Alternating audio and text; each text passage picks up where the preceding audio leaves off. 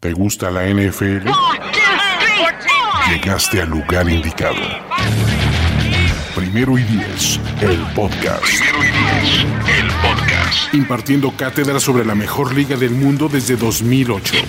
Ulises Arada, Luis Obregón y Jorge Tinajero te dicen todo lo que necesitas saber sobre los emparrillados profesionales, con valiosas asistencias del mundo de la cultura pop. Primero y diez, el podcast.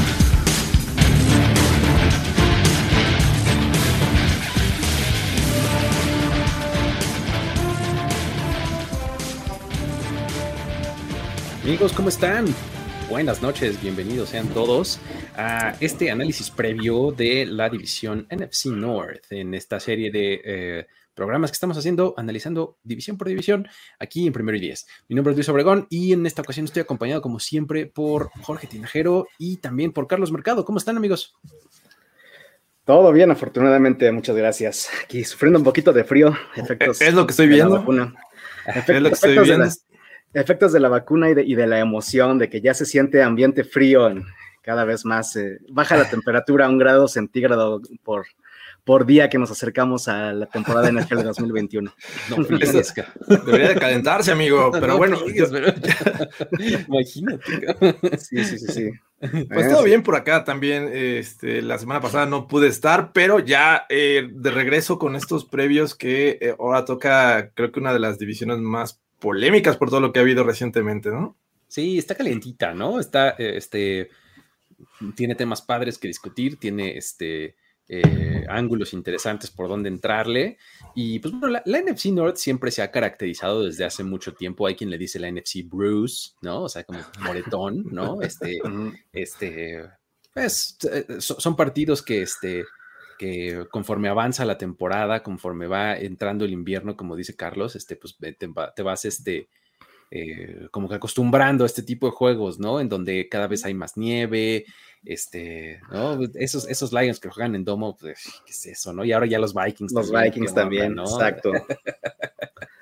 Pero bueno, este, esa es un poco la esencia de, de, esta, este, de esta división norte de la nacional. Y pues bueno, me gustaría, pues ya saben, ya saben, empezar dándoles más o menos el orden y, cuáles van a ser las cosas o las características, las, los ángulos desde donde vamos a empezar a platicar de, cada uno de los equipos. Vamos a mencionar área en la que son mejores que el año pasado, en la que son peores, movimientos de off-season que nos hayan llamado la atención, eh, ya sea agencia libre, draft, intercambios, coaching, exactamente este, um, todo eso y bueno, las posibilidades que tiene el equipo de llegar a Super Bowl, playoffs, temporada ganadora, etcétera. Y este, um, estos ejercicios de análisis y contraanálisis de por qué deberíamos de hacernos fans de este equipo esta temporada y por qué no deberíamos de hacernos fans eh, esta temporada, ¿no? No se vale. Carlos ya, ya se trampa en esta división. Está bueno preguntarle por qué no ser, este, por qué no ser fan, ¿no? Pero Exacto. Eh, y, de ahí eh, nos vamos a, ya los asuntos que conciernen a toda la división, como este, coaches, coordinadores, etcétera, ¿no? Entonces, eh, ese va a ser como los ángulos de, la plática. Obviamente van a haber ciertas preguntas específicas para cada equipo, porque pues así lo ameritan, ¿no? Y este, um, finalmente cerraremos ahí con el ranking que proyectamos, ¿no? Para ver quién va a terminar primero y quién va a terminar último en esta división. Eh, um, con eso, vamos a comenzar. ¿Qué les parece si el alfabeto no miente? Eh, deberíamos de comenzar por los Bears, ¿no? Este, sí, eh, creo que es esa división extraña en la que si los quieres poner en orden alfabético por ciudad y por nickname o por apodo, quedan exactamente igual. No hay diferencia. No, exactamente. Está, bien, qué hermoso, ¿no? qué bonito orden ya, por, rankings cambia la cosa. Ay, sí, ya, este, ya, ya, este, se pone más eh, peliaguda la cosa, ¿no? Pero bueno, este, vamos a ver eh, qué nos traen los Bears. Pues bueno, los Bears, eh, el año pasado, pues, se colaron a playoffs, ¿no? No podemos olvidar que este es un equipo de playoffs el año pasado, ¿no? Este, dejaron ahí en el camino a los Cardinals y, este, ¿no? la semana 17 estuvieron ahí, este, peleando y lo lograron eso les dio una posición en el draft bastante pues, tardía, en los 20, ¿no? Y eh, um, pues tuvieron un off-season en el que eh, dejaron ir a, Mitch Trubisky, eh, se quedaron con Nick Foles, pero además con Dalton prometiéndole la titularidad, pero llegaron al draft y, subieron por Justin Fields, ¿no? Y pues bueno, de ahí, en, adelante empezaron a hacer ciertos movimientos, le dieron el franchise tag a, este Allen Robinson. Eh, su defensiva sigue siendo muy buena, digo, la verdad es que pues eso es lo que los mantuvo la temporada pasada y, no hay eh, grandes cambios en, ese frente. Eh, más o menos eso es como el panorama general, ¿no? De, estos Bears. Eh, pero pues me gustaría saber, empezar, Carlos, preguntándote, pues algún ángulo que te guste de estos Bears en general, ya sea para bien o para mal, ¿cómo los ves? Exactamente, mira, los Bears y en general esta, esta división da, da mucho esa impresión de, de, que ya todo está escrito casi desde antes de empezar la temporada, todos creemos que ya tenemos muy seguros los enfrentamientos, cómo se van a dar, quién va a ganar, cómo van a quedar los standings, quiénes van a ser los MVPs y los peores eh, en esa división. Y siempre resulta que hay un equipo o dos en, en esa división que se meten en una racha, superan expectativas o se quedan cortos en momentos clave y nos cambian todo el panorama como lo veníamos pensando. En el caso de los, de los Bears, son justo ese equipo que tú no piensas que, que, es tan bueno como para entrar a playoffs, ni tan malo como para, para quedar en, el bottom five y, llevarse estos jugadores de súper relumbrón en, el draft. Pero sin duda tienen... Eh, en este, en este año la oportunidad de dar ese golpe en la mesa, ese golpe de autoridad que deje a Matt Nagy muy bien parado como un hombre que rehizo esta, esta franquicia. Y creo que va por ahí todo este, este, esta serie de movimientos que has mencionado, eh, sobre todo hacia la posición de coreback. Tiene mucho sentido y me gusta mucho en especial un área de los Bears que pues, medio nos habíamos olvidado, que es eh, los, los que van a atrapar pases me gusta mucho que se quedó Allen Robinson, probablemente no sea su último año también en Chicago, pero él es un jugador que provee mucha estabilidad en cuestión de targets y de yardas. No es el jugador que se lleva los touchdowns en este equipo, pero te da esa estabilidad de un wide receiver número uno. Y luego el que, el que más me gusta y la razón por la que tengo esta área eh, es Daniel Mooney. Daniel Mooney es un jugador que puede tener una temporada de, de breakout como receptor número dos, y él sí puede tener los números de touchdown y la amenaza larga que de pronto Allen Robinson va a comandar demasiada atención por ese lado. Tercero, Cole en este, atrapando pases también desde, desde también se está convirtiendo en un blanco muy sólido y va a ayudar a cualquier coreback que esté, que esté en Chicago en la primera semana y probablemente en la semana cuatro y hacia adelante. Perfecto, ahí ah, señalamos algunos puntos buenos, otros de cuestionamiento. ¿Tú cómo ves, Jorge, en dónde ¿crees que este equipo es mejor que, el año pasado?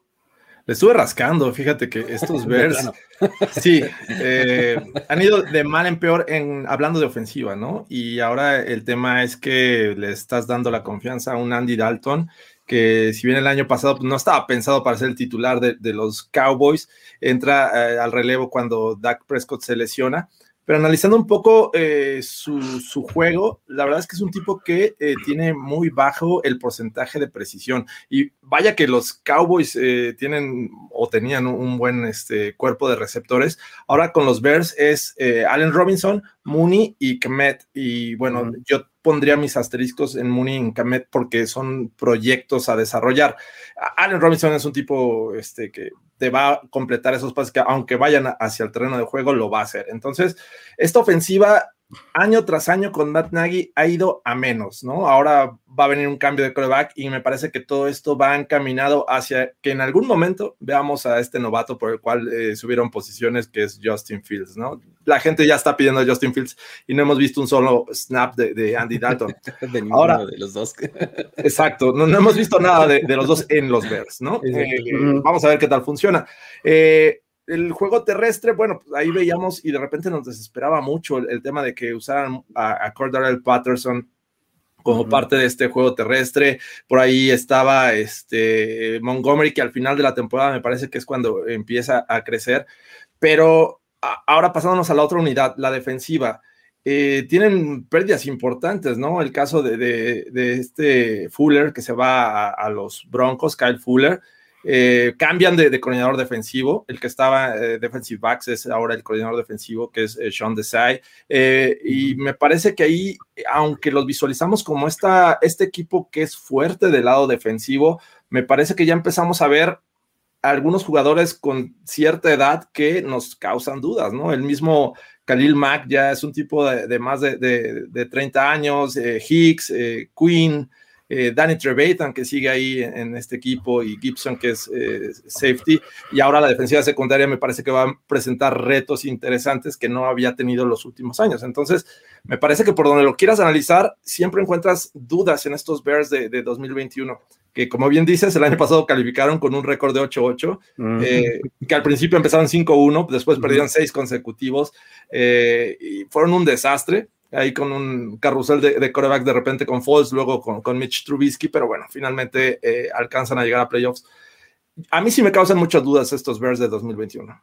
A mí también, la verdad es que son, son, son, un, son un equipo que, es que, ¿sabes? Creo que tiene demasiadas esperanzas puestas en un coreback novato. En Justin Fields, así ¿no?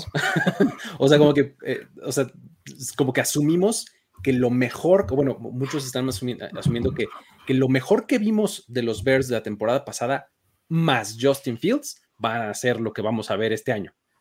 Y pues no necesariamente, a lo mejor pues, es lo peor con un coreback novato, ¿no? Entonces te podrías ir al espectro opuesto sin tanto problema, ¿no? Entonces, eh, en una de esas, ¿no? Eh, yo, pero yo sí creo, a, final de cuentas, que su quarterback room mejoró. O sea, creo que, que, como, como, como este depth chart, digamos, ¿no? Tener a Nick Foles, Andy Dalton y Justin Fields una, una combinación mejor que tener a este a, Trubisky, y Foles, ¿no? Eh, o sea, me, parece una mejor mezcla, ¿no? sí. Entonces, eh, eh, digo, por lo menos tienes upside con, con, con este, con Fields, ¿no? Con los otros dos sabías exactamente lo que tenías. Claro. no era muy alentador. O sea, vendíamos demasiado al personaje Nick Foles, ¿no? Pero pues la verdad es que pues es eso, un personaje, ¿no? Es un tipo que la verdad es que no es tan bueno, ¿no? Entonces, este, y, y, contrastarlo también con Andy Dalton, porque pues también Andy Dalton, el personaje, lo vendemos como basura caliente, ¿no? Pero la verdad es que tampoco está tan mal. O sea, es un tipo que, puede estabilizar muy bien un equipo, ¿no? Entonces, creo por eso que, el, depth chart en la posición de quarterback es, mejor, es alentador, ¿no? Eh, por ese lado. Ahora, si nos vamos al espectro opuesto, ya mencionaron, ya mencionaron ambos varias, eh, varias áreas de duda. Quisieran profundizar en alguna, algo en donde digas, aquí sí de plano, este equipo está yéndose para atrás, ¿no? O aquí va a encontrar su debilidad. ¿Quisieras empezar, este Carlos? Ah, pues con los Bears, ah, obviamente la inestabilidad en la posición. Ahorita justo estamos en, otro espectro que ya sabíamos antes lo que teníamos en el quarterback room, ahora no sabemos realmente lo que tengamos. Y en la medida en que, en que Andy Dalton le pidan algo más que ser un game manager, pues ahí puede, puede haber muchos problemas para esta franquicia en los primeros partidos y tener que entrar en modo, en modo de ya inicia al, siguiente quarterback, aunque perdamos los 8 o 9 juegos restantes. Otra área que también me, me, causa mucha eh, eh, duda es el, el, el, ¿cómo se llama? El backfield. El backfield con, pues dependiendo siempre casi eternamente de Tariq Cohen, que siempre se tiene el, timing perfecto para lesionarse. Y, este, y, que, por, por alguna razón, eh, pues Chicago no ha podido hacer una fortaleza de, ese juego terrestre que necesitarían en el clima, en el clima frío que les debería ser este, mucho más aprovechable. Eh, y principalmente, pues está también, está bien, está también la parte de, la, competitividad y el, poder llegar a, pelear juegos significativos en, su mejor momento. Los Bears nos han estado acostumbrando, sobre todo desde el año pasado, a ganar los juegos que nadie creía que pudieran ganar y, a perder los juegos que, se daban ahí como, eh, pues no por sentado, pero que eran los de la hora de la verdad. Entonces, e, e, el, estado mental de, esa, de, esta franquicia parece todavía estar eh, con una suerte al revésada en ese sentido. ¿Te acuerdas cuando le ganaron a los Buccaneers en jueves por la noche? Exacto. El juego donde, donde Brady se confundió, ¿no? De, de que un Ese fue el de los downs, exactamente, ¿no? Justamente, ¿no? De hecho, ¿cómo lo ves, George? De esos primeros cinco juegos que, que, ganan los Bears, pues, no eran equipos muy buenos, ¿no? Estaban los Lions, los Giants, eh, me parece que eh, también eh, ¿quién más estaba? A los Falcons, me parece. Y bueno, entre ellos, los Bucks, que, son este, esta victoria que, comentas. Entonces, eh, yo, también iba a decir la defensiva secundaria. Me parece que a, este, a diferencia de otros años, el talento no es el mismo, es Eddie Jackson y, este, y amigos, ¿no? porque Fuller sale, eh, ya se había salido Bryce Callahan, eh, entonces no hay como que muchos jugadores que puedan eh, imponer respeto, ¿no? No sé qué vaya a hacer de, Desmond Trufant, que va a estar ahí ahora en, los Bears. Del otro lado eh, se prospecta a Johnson y bueno, Gibson, que también está, está acompañando a Jackson en esta defensiva secundaria. Entonces, a diferencia de otros años, me parece que el front seven, y, no es que esté viejo Khalil Mack, o sea, pero estoy diciendo que son jugadores de 30 años o más, que ya necesitas empezar a, este, o, sea, no, no pensar en sustituirlos, pero ya es, es, gente que ya tuvo sus años ahí. Entonces, ya, ya están golpeados, han pasado por lesiones. El caso de Trevathan, la verdad me sorprende que todavía se mantenga en este equipo. No es que sea malo, pero creo que su mejor nivel ya pasó. Entonces, él sigue siendo titular.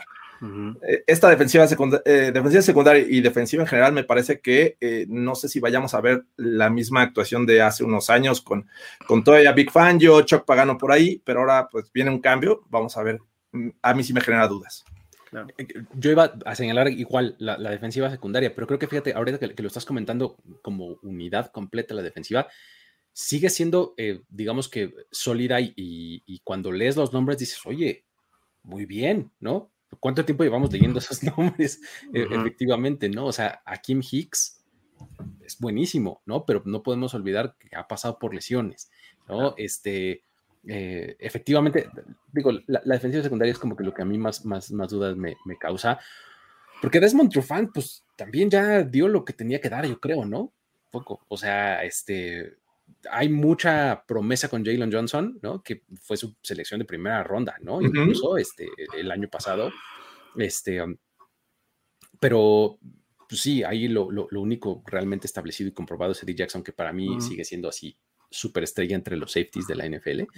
Este, pero efectivamente eh, hay, que, hay que empezar a, como, como a preguntarse, ¿no? Y, tratando de buscar eso, una, un área en donde necesariamente estemos tan convencidos o, que nos cause algo de dudas, ¿no? Ahora, e, en términos de movimientos de personal, ya sea draft, ya sea este, un intercambio, una contratación, un algo que les llame la atención, que crean que pueda ser eh, de impacto inmediato en este equipo, ¿a quién señalarían? Bueno, yo eh, tal vez empezaría, eh, y es un cambio también que tengo un poquito bajo el radar, porque se quedó bajo el radar con todo este movimiento de, Justin Fields. Me parece que haberse llevado a Tevin Jenkins, tackle ofensivo, en el draft, en las, en las bajas ahí de este, de este draft 2021 puede ser una piedra angular en esta, en esta nueva ofensiva, en el sentido de que puedan mantenerse más tiempo en el campo, que Dalton pueda tener más tiempo eh, administrando el balón, teniendo tiempo de posesión, y, a lo mejor impacta incluso en, ese tema de la defensiva secundaria, estar un poquito menos de tiempo en el campo, que los quemen menos. O sea, creo que este, este jugador a la vez es uno de los momentos que más me gustó, porque aparte de que se llevaron a su coreback, se llevaron, se llevaron a, este, tackle ofensivo. Entonces creo que puede impactar muy positivamente en el juego en general de Chicago. Es un movimiento que, creo que, les digo, pasó medio bajo el radar, pero si cuaja, cuidado, ¿eh? puede ser una buena piedra angular ahí. ¿Cómo lo ves, Jorge? Todos queremos decir eh, Justin Fields, pero no, mira, eh, y por ahí eh, ponían en los comentarios que el juego terrestre ha sido desastroso. Me parece que al final de, la temporada pasada David Montgomery se vio mucho mejor, pero me parece que alguien que le pueda hacer el 1-2, y porque no creo que Tariq Cohen vaya a ser ese hombre que, le dé el 1-2, sino él, él, es muy claro en estas situaciones de pase y es muy bueno saliendo del backfield para conseguirte yardas después de la recepción. Pero me refiero a Damien Williams, que me parece que el año pasado hizo opt-out, ¿no? Con, los Chiefs, pero fue pieza importante en el Super Bowl que ganan eh, este, en Miami contra los Niners. Así es que me parece que este, este jugador le puede dar, puede ser de mucha ayuda en el juego terrestre. Eh, pues obviamente encabezado ahí con una línea ofensiva que parece estar este, mejorada con esta llegada de Tevin Jenkins, que estoy de acuerdo, creo que es uno de los jugadores que, este, más nos gustaban, que podía ser esa primera ronda y bueno, los Bears se lo llevan, así es que me, voy con Damien Williams. Es muy buena opción esa de, Damien Williams porque efectivamente tuvo tuvo momentos importantes, ¿no? En aquella temporada con, los Chiefs. Está, bueno. Eh, um, creo que el, eh, Jenkins es el, movimiento a señalar, ¿no? Por las razones que ya este, mencionamos. Creo que la, línea ofensiva de este equipo de repente como que tenía sus altibajos, ¿no? Y creo que Taven Jenkins este, puede, puede venir a darle pues, como un segundo aire y una, y una, buena, este, una buena cara, ¿no? Eh, um, vámonos a, a las posibilidades de este equipo. A ver, ¿ustedes creen que los Bears son un equipo contendiente al Super Bowl? No, no, todavía Difícilmente, ¿verdad? No, es, un no rotundo. Aquí es donde empieza un poco a ponerse un poco más interesante, creo yo. ¿Son un equipo que puede ganar su división? Mm, no, todavía no este año. Yo creo que en el mejor, en el mejor escenario, en el que de verdad Justin Fields sea todo lo que sueñan este, los, los, aficionados de Chicago eh, que, que, van a obtener y que pueda cuajar eh, su proyecto en, en, un par de años, yo creo que sí, pero este año todavía lo veo lejos. Sí, no, definitivamente mm, no. No ganan. Es, hay, veo dos equipos arriba de ellos, entonces pues, van a estar peleando por no quedar en último lugar. Eh, creo que no, definitivamente es uno. Entonces ya de perdida playoffs, aunque sea como wildcard, no sé. ¿Se podrá? Ah, ahí fíjate que estoy tentado a decir, no sé si vayan a ganar la, obviamente no creo que vayan a ganar la división, pero creo que pueden ser ese equipo molesto para el segundo lugar. O sea, esta división me, huele mucho a trampa. Huele a, que, a que el que no, si hay alguien que no tenga muy claro el, primer lugar divisional, le pueden poner una buena, este, una buena piedra en el zapato al segundo lugar e incluso ganarle una carrera y parejera como pasó otra vez el año pasado. Exacto, Entonces, así, fue. En una de esas, puede que, ¿Cómo ves eh, playoffs para los Bears? El tema es que desde el año pasado tiene siete equipos en playoffs, que me parece que gracias a eso pues, se cuelan, pero considerando cómo va a estar el, oeste de la nacional, el este que podría aportar dos equipos, el sur no sé si dos, pero bueno, ya considerando esto, eh, no, creo que no. no los veo. De plano estás aventando dos equipos al este, qué padre, oye, de, no tener ni un ganador.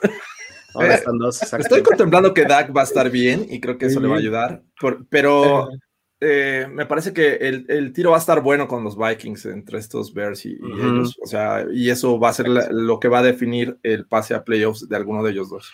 Ahorita vamos a platicar de los Vikings. Este, y finalmente, entonces, ¿temporada ganadora o se nos quedan en este en, en 8-9? O, o si van a llegar a 9 y 8. Sí, creo, creo que ya tenemos que acostumbrarnos a, no decir este. al 8-8. Al 7-9 que teníamos en nuestra mente con, como temporada perdedora y de ahí para abajo. 8-9, exactamente.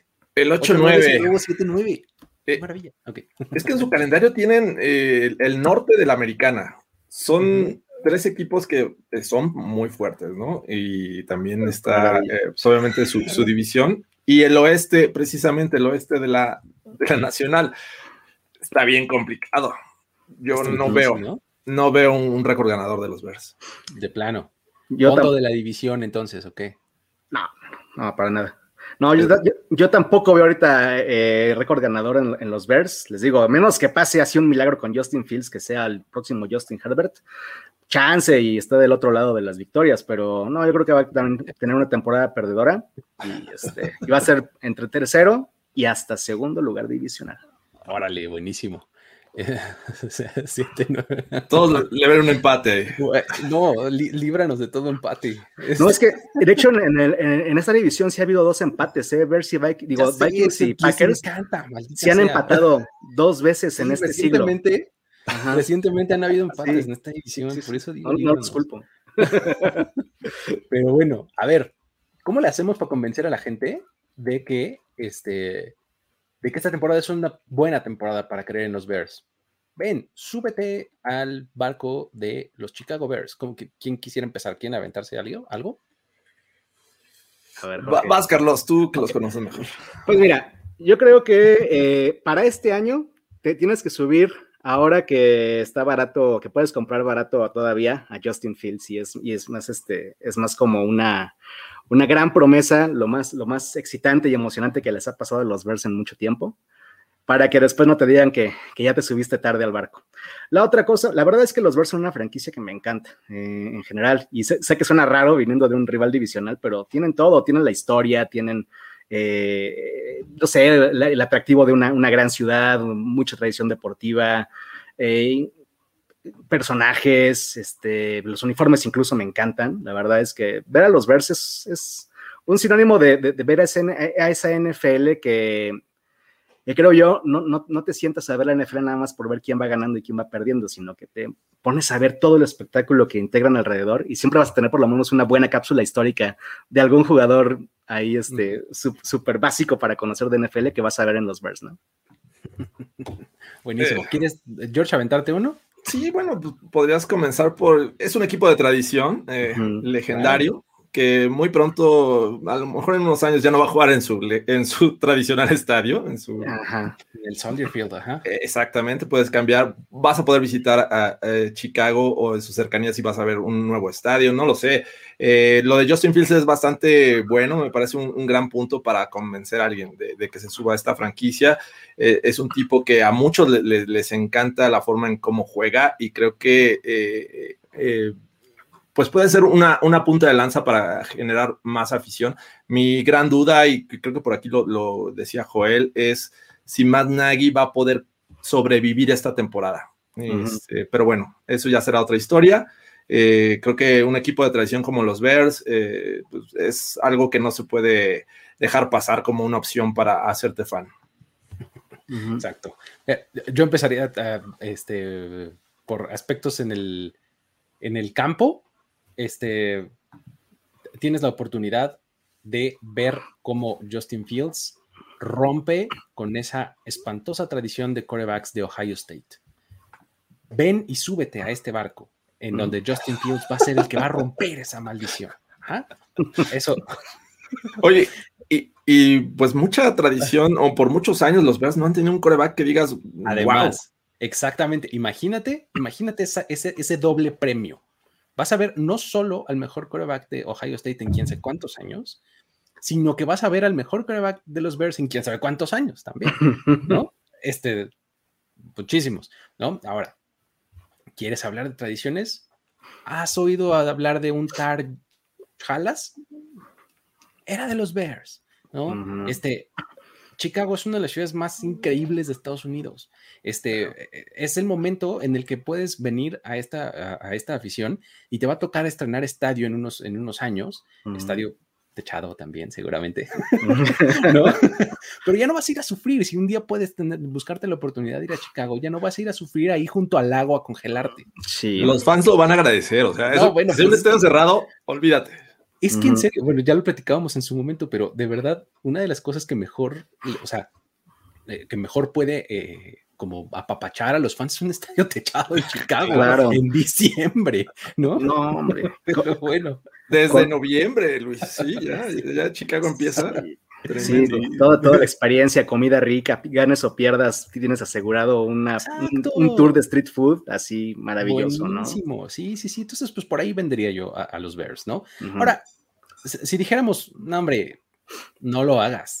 Hay razones para no irle a los Bears en este momento. ¿Cuáles son? ¿Cuáles dirías? pues mira, la verdad. No, es que no, Dalton me cae bien. Yo, yo digo que la, vida ha sido injusta con él. por, eso luego el karma, el karma pone a, los Josh Rosen donde, donde terminan. Pero este, no, no, no, no. La verdad es que creo yo que de los pocos puntos, y sí lo puedo atestiguar como fan de los Packers, es que, es que de verdad los, los Bears tienen una ahí como fijación bien chistosa con los Packers, ¿no? O sea, ganamos o, perdemos, no importa mientras este, los Packers estén peor que nosotros, ¿no? Y, como, como, que ese, como que ese rant que siempre nos avientan a los Packers, nosotros por acá, tenemos otras cosas de qué preocuparnos. Eh, no sé, es, bien chistoso, en serio, que los, los, Chicago Bears sí siento que como afición tienen una fijación así como por los Packers de, oye, no es para tanto.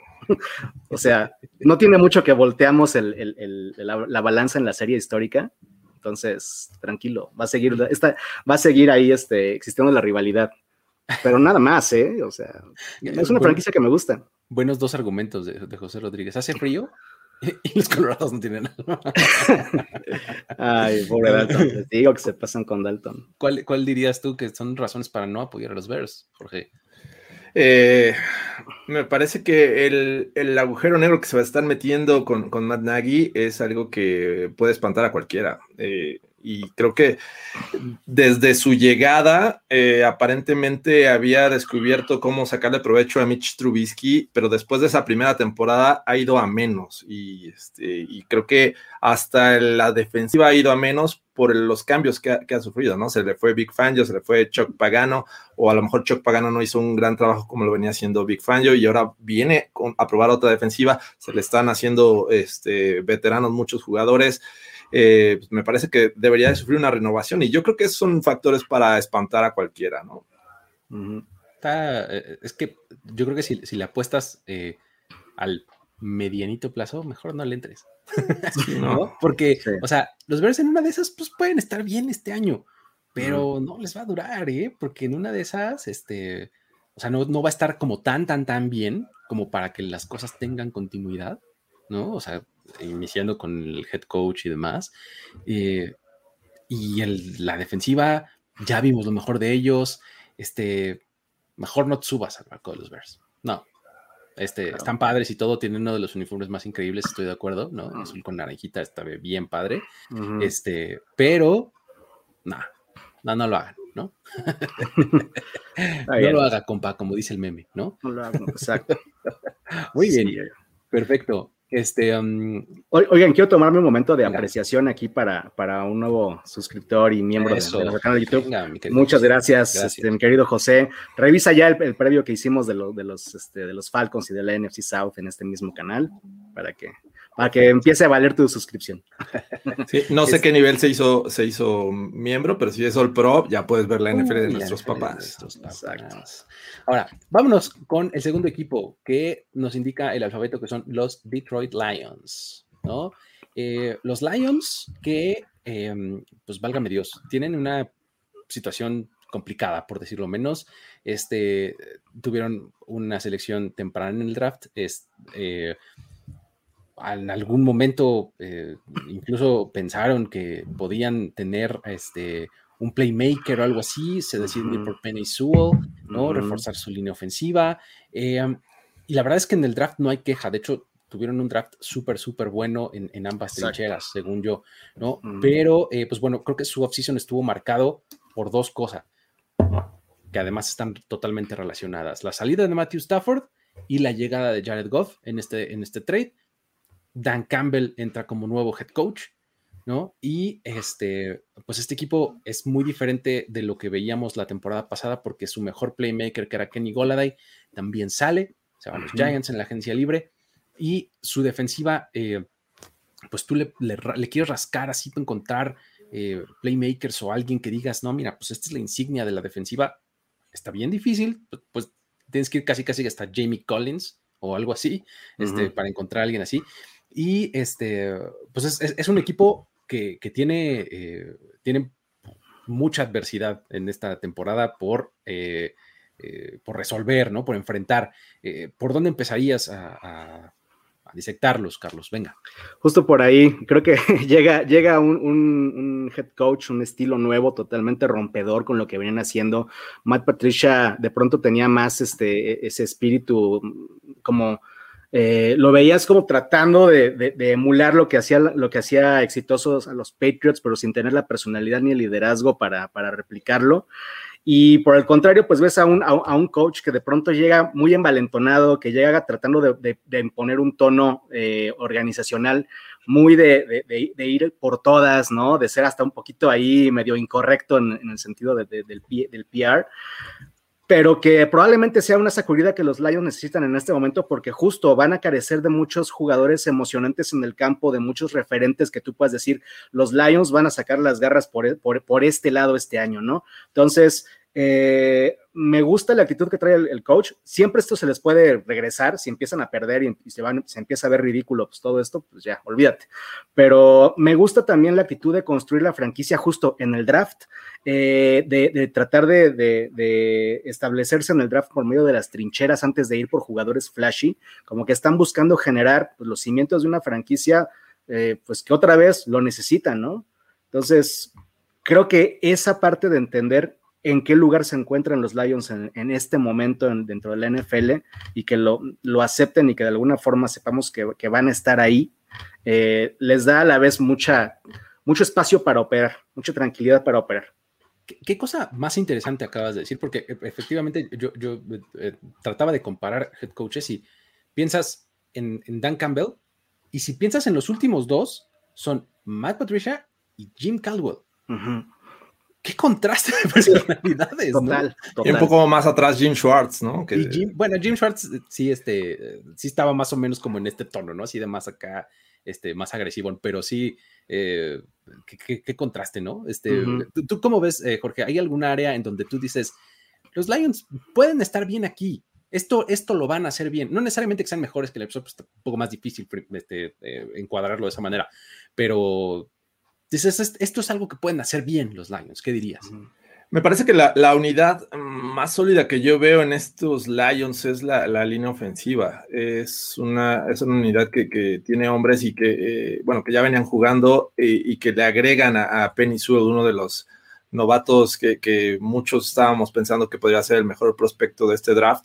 Y esto puede ayudar dos cosas, a mejorar el juego terrestre que el año pasado pues, le agregaron a, este, a, DeAndre Swift, un, running back que promete eh, hacer cosas interesantes y que podría proteger a un tipo que bajo presión es, eh, comete muchos errores, que es el, nuevo coreback en, en, Detroit, que es eh, Jared Goff, ¿no? Entonces, precisamente creo que esta unidad ofensiva podría ser interesante. Esta línea ofensiva es interesante de ver, de, seguir, de ver si realmente son capaces de hacer este gran trabajo para abrir huecos y para proteger, porque creo que eh, de ahí en fuera lo demás no me inspira mucha confianza en el, corto plazo, ¿no? La defensiva tiene algunos eh, talentos interesantes, sobre todo veteranos, pero la mayoría son, son jóvenes prospectos a futuro. Eh, todavía tenemos el caso del novato del año pasado, Okuda, que mm, realmente no, no vimos mucho de él. Ojalá en su segundo año muestre cosas interesantes, pero realmente si me quiero enfocar en algo positivo, creo que la línea ofensiva es lo que a mí me, atrae de estos Lions. creo que justo yo, yo diría ambas líneas, ¿no? Sus, sus trincheras no, no, están mal, ¿no? Este, Creo que es algo que lo que pueden eh, recargarse y, encontrar ah, alguna forma, ya sea de lo que prefieran, o de alargar o de acortar partidos, ¿no? Este, eh, eh, en una de esas, ¿no? Ah, mira, harán los juegos largos. Sí, largos me refiero, a, seguramente te refieres a cansados, ¿no? Probablemente, porque pues sí, son, son tipos de ese estilo pues, estilo Dan Campbell, pues, ¿no? Te trajiste a Michael Brockers, eh, tienes a, a Romo Cuara, que Romo Cuara está, está, está, bastante bien, no, no es el household name, eh, pero Romo Cuara está, está bastante decente, ¿no? Y eh, tus adiciones en el draft de Levi Onwunsarike y de Ali McNeil me parecen súper sólidas, ¿no? Entonces, creo que eso y con lo que ya decíamos de Sewell y demás, creo que ambas líneas, creo que es en lo que pueden recargarse, ¿no? Pueden estar pues no necesariamente tranquilos, pero no tan preocupados como en otras áreas, ¿no? Ahora, ¿hay algún área en donde digas, aquí sí hubo downgrade o esto es lo que más me preocupa de, estos, eh, de estos Lions? Eh, ¿cuál, ¿Cuál señalarían? Pues inmediatamente los wide receivers, eh, la gente que va a atrapar pases ahí, y también viene, viene mucho por el lado del, del coreback. O sea, desafortunadamente sí creo que un, downgrade claro de Stafford a, Goff es, eh, a lo mejor no por calidad, sino por el estilo de juego y por la manera en, que eh, el techo que Goff te puede dar a diferencia de Stafford. Digo, también es un movimiento que yo entiendo. La verdad es que ya Stafford ya, ya tenía, ya también había alcanzado un techo en los Lions que ya, ya no iba, ya iba a ser complicado que diera algo más de lo que ya dio en los Lions durante todo este tiempo. Entonces, el movimiento de Goff se entiende. Pero esta parte de, los, del juego por pase, eh, como decían por ahí, va a haber un momento en el que el juego se te va a hacer largo y pues vas a tener que confiar en algo más que en solamente entregar el balón, hacer pases cortos y confiar en, un backfield, que ahorita voy a platicar de un movimiento que me gusta en el backfield, pero a la hora de voltear a ver quién va a atrapar los pases, pues no ves a nadie. Breshard Perryman y, Tyrell Williams. El de la casa Tyrell, ¿cómo no? ok, está bien, pues. ¿Tú, qué dirías, Jorge? Eh, fíjate que también trae en el radar el cuerpo de receptores, pero pues ¿quién les va a eh, acercar el balón? ¿Quién se los va a poner cerca de la, de la, ruta? Pues nada más y nada menos que Jared Goff, que me parece que si comparas a un Matt Stafford con un Jared Goff, creo que de 10 ocasiones que te pregunten, las 10 vas a decir que era un Matt Stafford, ¿no? Entonces, eh, vamos a ver qué tal funciona este eh, coreback que pues vimos un, un, un incremento en su nivel cuando llegó Sean McVay a los Rams pero después fue para, fue hacia, hacia abajo, fue para menos. Entonces, pues esta ocasión va a estar pues, nada más y nada menos coachado que por Anthony Lynn, el que fue el head coach de los Chargers, y pues su head coach va a ser Dan Campbell, que a mí en lo personal me genera dudas, creo que es un, apunta más a, ser un gran motivador que a ser una gran mente eh, de IQ, de fútbol, es decir, con mentalidad o mucha estrategia como podríamos pensar de, de, este, ay, se me fue, del gran, el gran maestro, el más cercano al gran maestro. Ah, claro, de, sí, sí, de, eh, Braven. maldito Mike Braven, se me fue. Bueno, entonces creo que eh, eh, la posición de quarterback sin duda es una de las que, a mí me generan muchas dudas. Sí, ah, tremendo drown, ¿no? Este de, de Stafford a este a Goff, según yo, está tremendamente. Yo siempre pues defendido a Stafford a capa y espada. Este, y como decían por acá en algún comentario, o sea, e-, él, no era parte del problema y llegó siendo un problema, ¿no? O sea, no ha hecho nada y ya lo consideramos como parte de más del problema que de la solución. Este, creo, eh, eh, aportando a lo que, a lo que dices de, de, los coaches, que está interesante el, el tema, eh, sí veo a Anthony Lynn haciéndose cargo por completo de la ofensiva, porque además eh, lo ha hecho, lo ha hecho bien, pues, Anthony Lynn cuando ha tenido esas responsabilidades ofensivas. Y Aaron Glenn es su coordinador defensivo. Entonces creo que eh, si Dan Campbell va a apostarle a hacer eh, este tipo, como le llaman, de walk around coach, ¿no? O sea, como supervisor pues, ¿no? y, asegurarse que todo el mundo esté en línea y asegurarse de, que las cosas salgan como tienen que salir y, ya, ¿no? y, pues sí, al menos es gracioso, ¿no? Como dice acá José, ¿no? Este, creo que, eh, digo, preocupaciones también les podemos encontrar varias, ya mencionaron los receptores, pues ah, nos preocupa muchísimo en dónde juegan, ¿no? O sea, la división me refiero, este, hay, preocupaciones este, importantes, ¿no? Pero bueno, eh, creo que de ahí tendríamos que pasar a los movimientos. alguno que les llame la atención o algunos. Ya hablamos de los cambios de head coach, que pues ese es, ese es uno importante, ¿no? que, tenemos que rescatar. En términos de personal eh, en el campo, este, ¿hay algo que les llame la atención? Sí, Sí, a mí, me gustó mucho un, movimiento que no es tan típico de los Lions y que precisamente es eh, dar continuidad.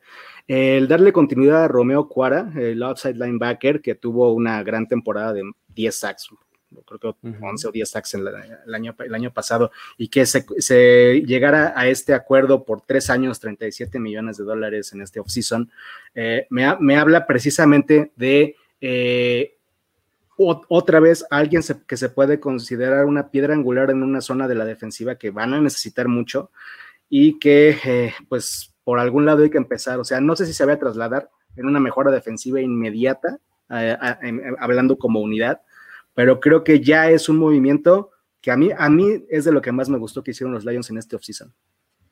¿Cómo lo ves tú, Jorge? ¿A quién te gustaría mencionar?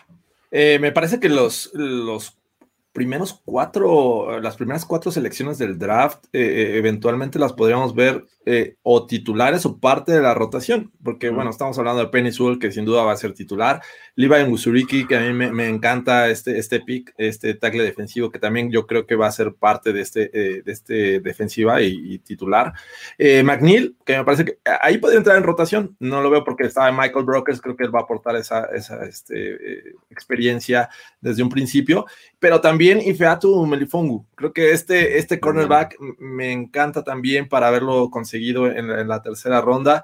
Eh, y creo que eventualmente lo vamos a ver como parte de esta rotación. Incluso yo creo que de mitad de temporada hacia adelante eh, no me, este, yo me arriesgaría a decir que va a ser titular. Entonces, estos cuatro, estas cuatro selecciones del draft me parece que lo hicieron bastante bien los Lions. Eh, en cuestión de talento y juventud me parece que va bien y yo por eso apostaría. Es que de verdad el draft de los Lions fue bien bueno. Ya mencionaste ellos y luego se siguieron con Derek Barnes, eh, con Amon Rassan Brown. Amon Rassan Brown. O sea, qué, buen draft hicieron los Lions, de verdad. O sea, digo, obviamente en el papel y en cuanto a nuestras evaluaciones de los prospectos, ¿no? Falta ver que, que, den resultados en el NFL, pero realmente los, los, Lions hicieron uno de los drafts que más me gustó de, de todos, ¿eh? De toda la liga. Está, está bien, bien interesante eso. Y eh, sí, o sea, por, por salirnos este, del, de lo hecho en el draft, eh, creo que pues, también tienes que eh, hablar de cómo intentaron como reconstruir un poco o, darle un poco de profundidad a su, a su backfield, ¿no? Porque de DeAndre Swift es un, este, es un corredor que fue novato el año pasado y que enseñó cosas interesantes, ¿no? Que está bien y que, puede irse desarrollando. Pero ¿cómo, ¿cómo lo complementas? Con un tipo como Jamal Williams, ¿no? Exacto. Eh, este, Jamal Williams eh, es eso, es, un muy buen complemento de alguien, ¿no? O sea, Jamal Williams probablemente no sea tu Belcao, pero en cuanto le das eh, descanso a quien sí lo es, Jamal Williams te va a dar muy buenos resultados. Por ahí destacaría yo ese movimiento, ¿no? Creo que por ahí está. Este, um, pero bueno, eh, um, no sé si tengan alguno más o nos movemos a lo que sigue. Este, vamos con las posibilidades de este equipo. ¿Hasta dónde llegan los Lions? A ver, vamos Super Bowl, ¿no? Ganar la edición, pues creo que tampoco, ¿no? No. Este, playoffs, ándale un poquito. No, todavía no, no es el año. No, no está. Qué caray con usted. sí. este, eh, ¿qué me dicen entonces de una temporada ganadora? No, not this year. De plano. Eh, de plano. ¿Van a ganar más juegos que el año pasado? Eso sí puede ser, fíjate, yo creo que sí se van a acercar a los, no sé, seis juegos ganados, una cosa así. Entre cinco y seis van a fluctuar. ¿Se te hace? Pero. A ver.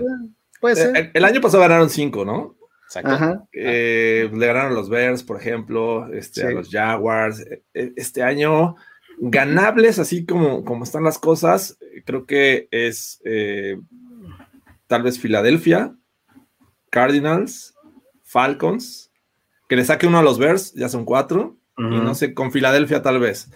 Más de cinco lo veo complicado. lo siento, Jesús. Siempre está el jueguito divisional ahí que no te esperas y que le pueden sacar a los Vikings, que le pueden sacar, aunque no ha pasado en un rato, ¿eh?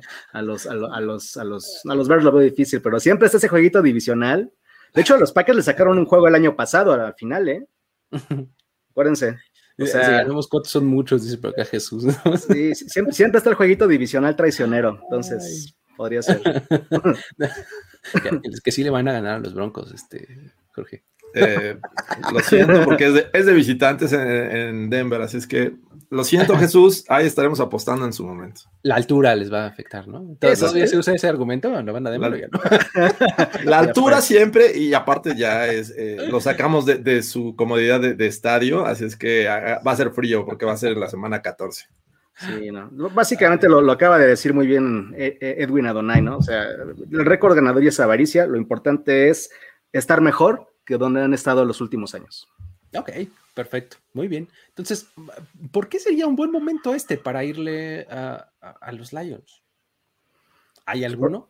Porque hay que ser únicos y diferentes, porque hay que, hay que ir al equipo que el, que el 90% de la liga no va a voltear a ver, el equipo que pues, no, no, no, no, no te genera más que alguna nostalgia por el pasado, ese equipo que de verdad cuando llegues a, verlo digas, yo estuve aquí en los peores momentos, ¿no?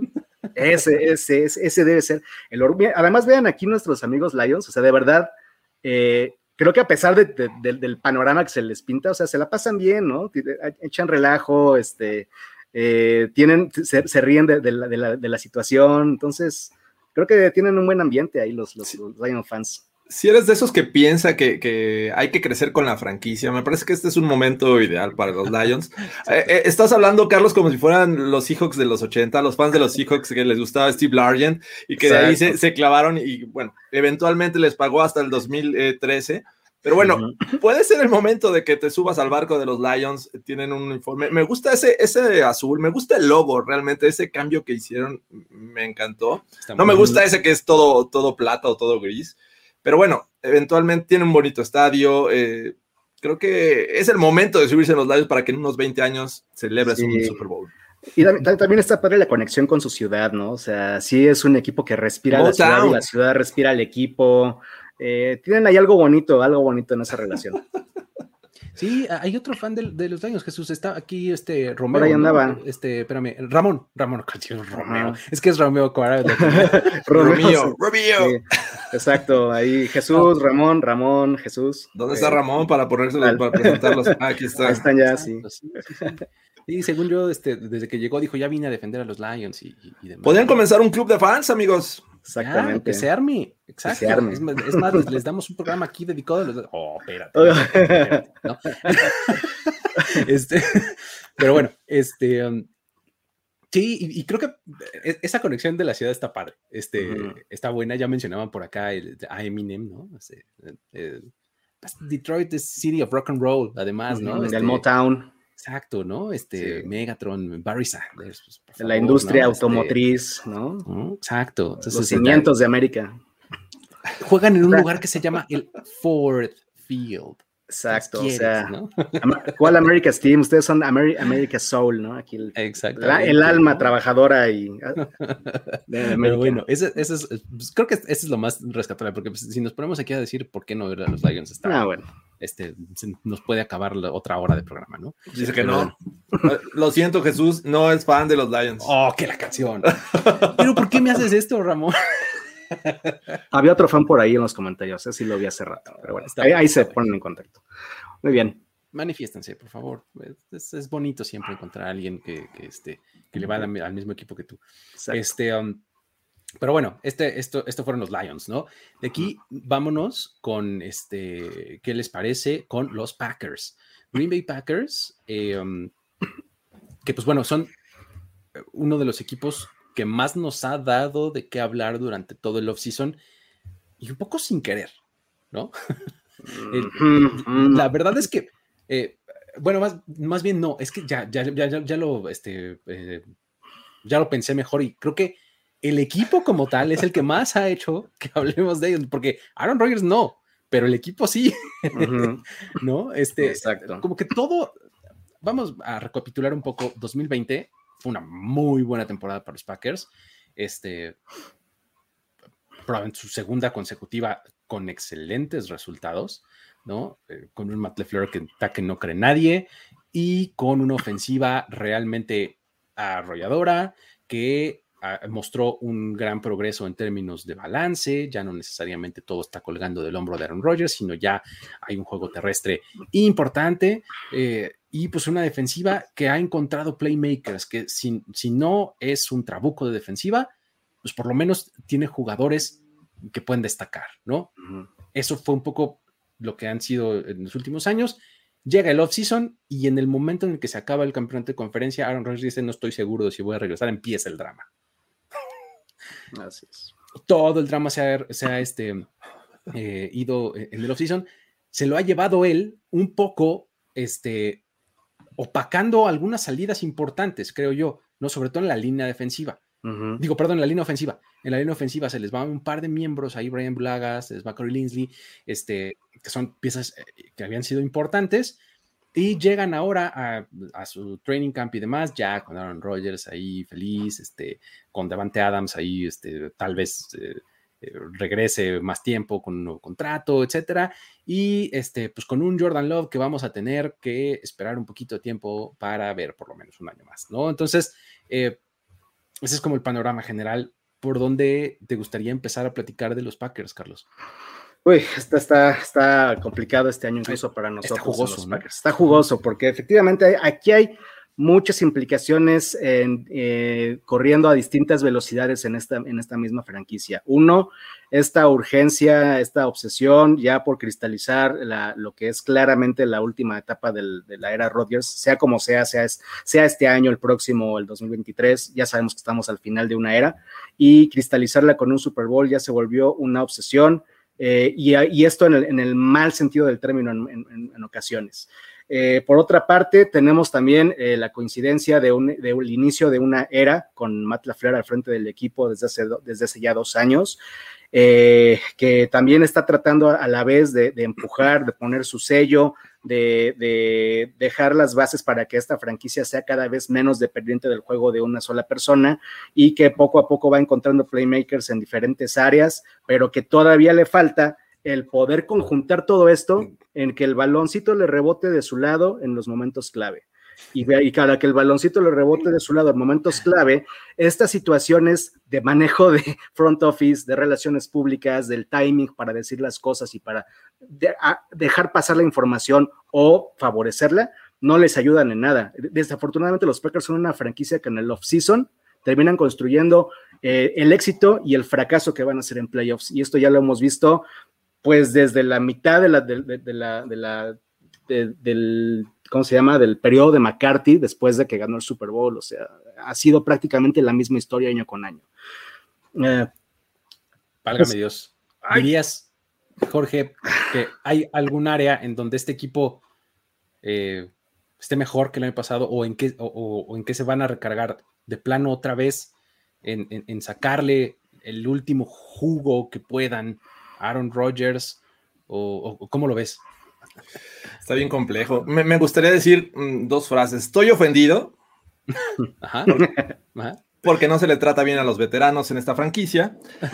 Pero eh, prácticamente estamos viendo unos Packers eh, reforzados desde el draft. Es una, franquicia que no necesitaba mucho eh, desde mi perspectiva. Y bueno, los últimos dos años han ganado 26 juegos, se han perdido 6 lo cual te habla de que necesidades no tienen muchas, no hay que moverle tanto, a pesar de la telenovela que vivimos en este off-season con Aaron Rodgers.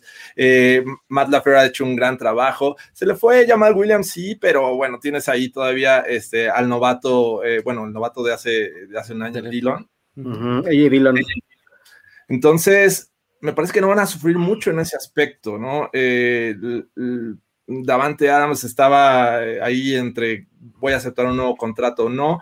Eh, ya con Rogers me parece que las cosas cambian, aunque creo que sí tienen que ser cautelosos en ese tema. Me parece que no pueden eh, pensar ya en Rogers como el proyecto a futuro, el que les va a resolver la vida. Y creo que eso lo hace un momento interesante en, en, en los Packers, que es cómo va a ser esa transición, que es evidente, inminente y, me parece que en su momento Love tiene que ser el coreback titular. No sé si el siguiente, la siguiente temporada o en dos temporadas, pero eso va a ocurrir tarde o temprano.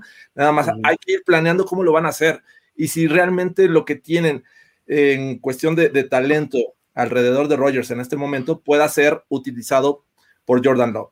Entonces me parece que este, pues no hay mucho que moverle en este momento. Son un equipo, eh, eh, prácticamente el mismo equipo, incluso Kevin King lo, recontrataron, pero trajeron a Eric Stokes en, el draft. Entonces, pues está, está bastante bien. Eh, los Packers creo que es un equipo que no podemos dejar de, pensar en ellos como equipo contendiente de la nacional y pues va a estar divertido. Mi única duda es qué versión de Aaron Rodgers vamos a ver en 2021. Está, está bueno, porque fíjate, en donde, en donde yo pondría así el señalamiento para decir este equipo es todavía más bueno que el año pasado, es justamente en el cuerpo de receptores. Ah, claro.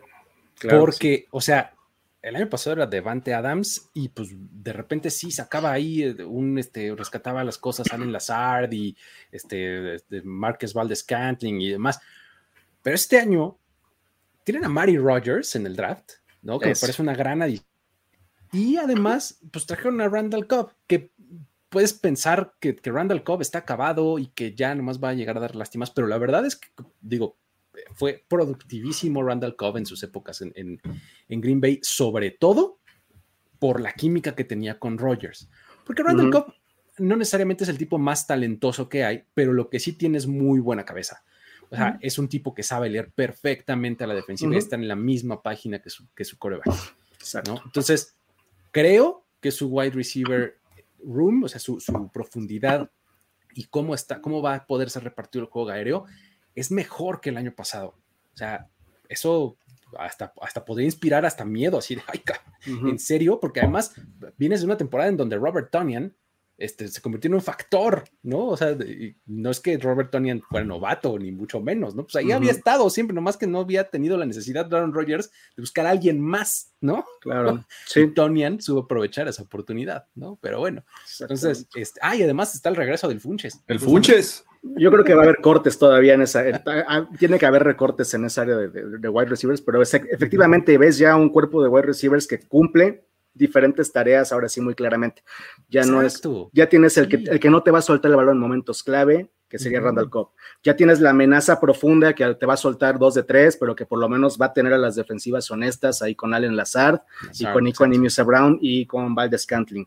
Tienes a tu proveedor de yardas y de targets que van a ser dos, en este caso con Davante Adams y con este, el tight eh, este, Robert, Robert y, oh, y, bueno, no dejemos de, hablar de, Aaron Jones, que también eh, hasta, hasta eso también hace él mucho, el, tener volumen aéreo, touchdowns y zona roja con, con Aaron Jones también ¿eh? este, es una, cuestión a tener cuidado. Entonces, sí, los Packers definitivamente van a seguir moviendo el balón, van a seguir siendo un espectáculo, un espectáculo a la ofensiva. Es cierto, se fueron dos piezas fundamentales y además también acuérdense, para muchos, el, que se haya lesionado David Bactiari en, prácticas antes de, en, post temporada, fue gran parte de, esa, fue esa ficha de dominó que terminó derrumbando varias en, el juego completo de los Packers en, postseason, ¿no? Eh, otra área que me gusta mucho y que también ha, sido muy eh, eh, golpeada por ha sido exhibida en, momentos clave y que sin embargo veo cada vez más fuerte es la, defensiva secundaria. Me gustó mucho que llegara Eric Stokes. Eh, me gusta también cómo se fortalece el cuerpo de safeties eh, y, creo que la, la emergencia de, Kevin King, o sea, sé, que se vio súper mal en esa jugada contra Tom Brady, ya nos cansamos de, hacer, de hacerlo, este, de ridiculizarlo, y creo que va a ser un jugador que va a crecer y que se va a hacer mejor a, pesar, y precisamente por la competencia que le va a significar a Eric Stokes. Eh, de, hecho, acordémonos, Davante Adams al principio le decían Dropante Adams también, ¿no? En sus primeros años en los Packers. Y tuvo varios de esos errores, así por los que ahorita señalan a, este, a Kevin King. Entonces, paciencia, muchachos, paciencia. Es que no, es fácil recibir un pase de Aaron Rodgers.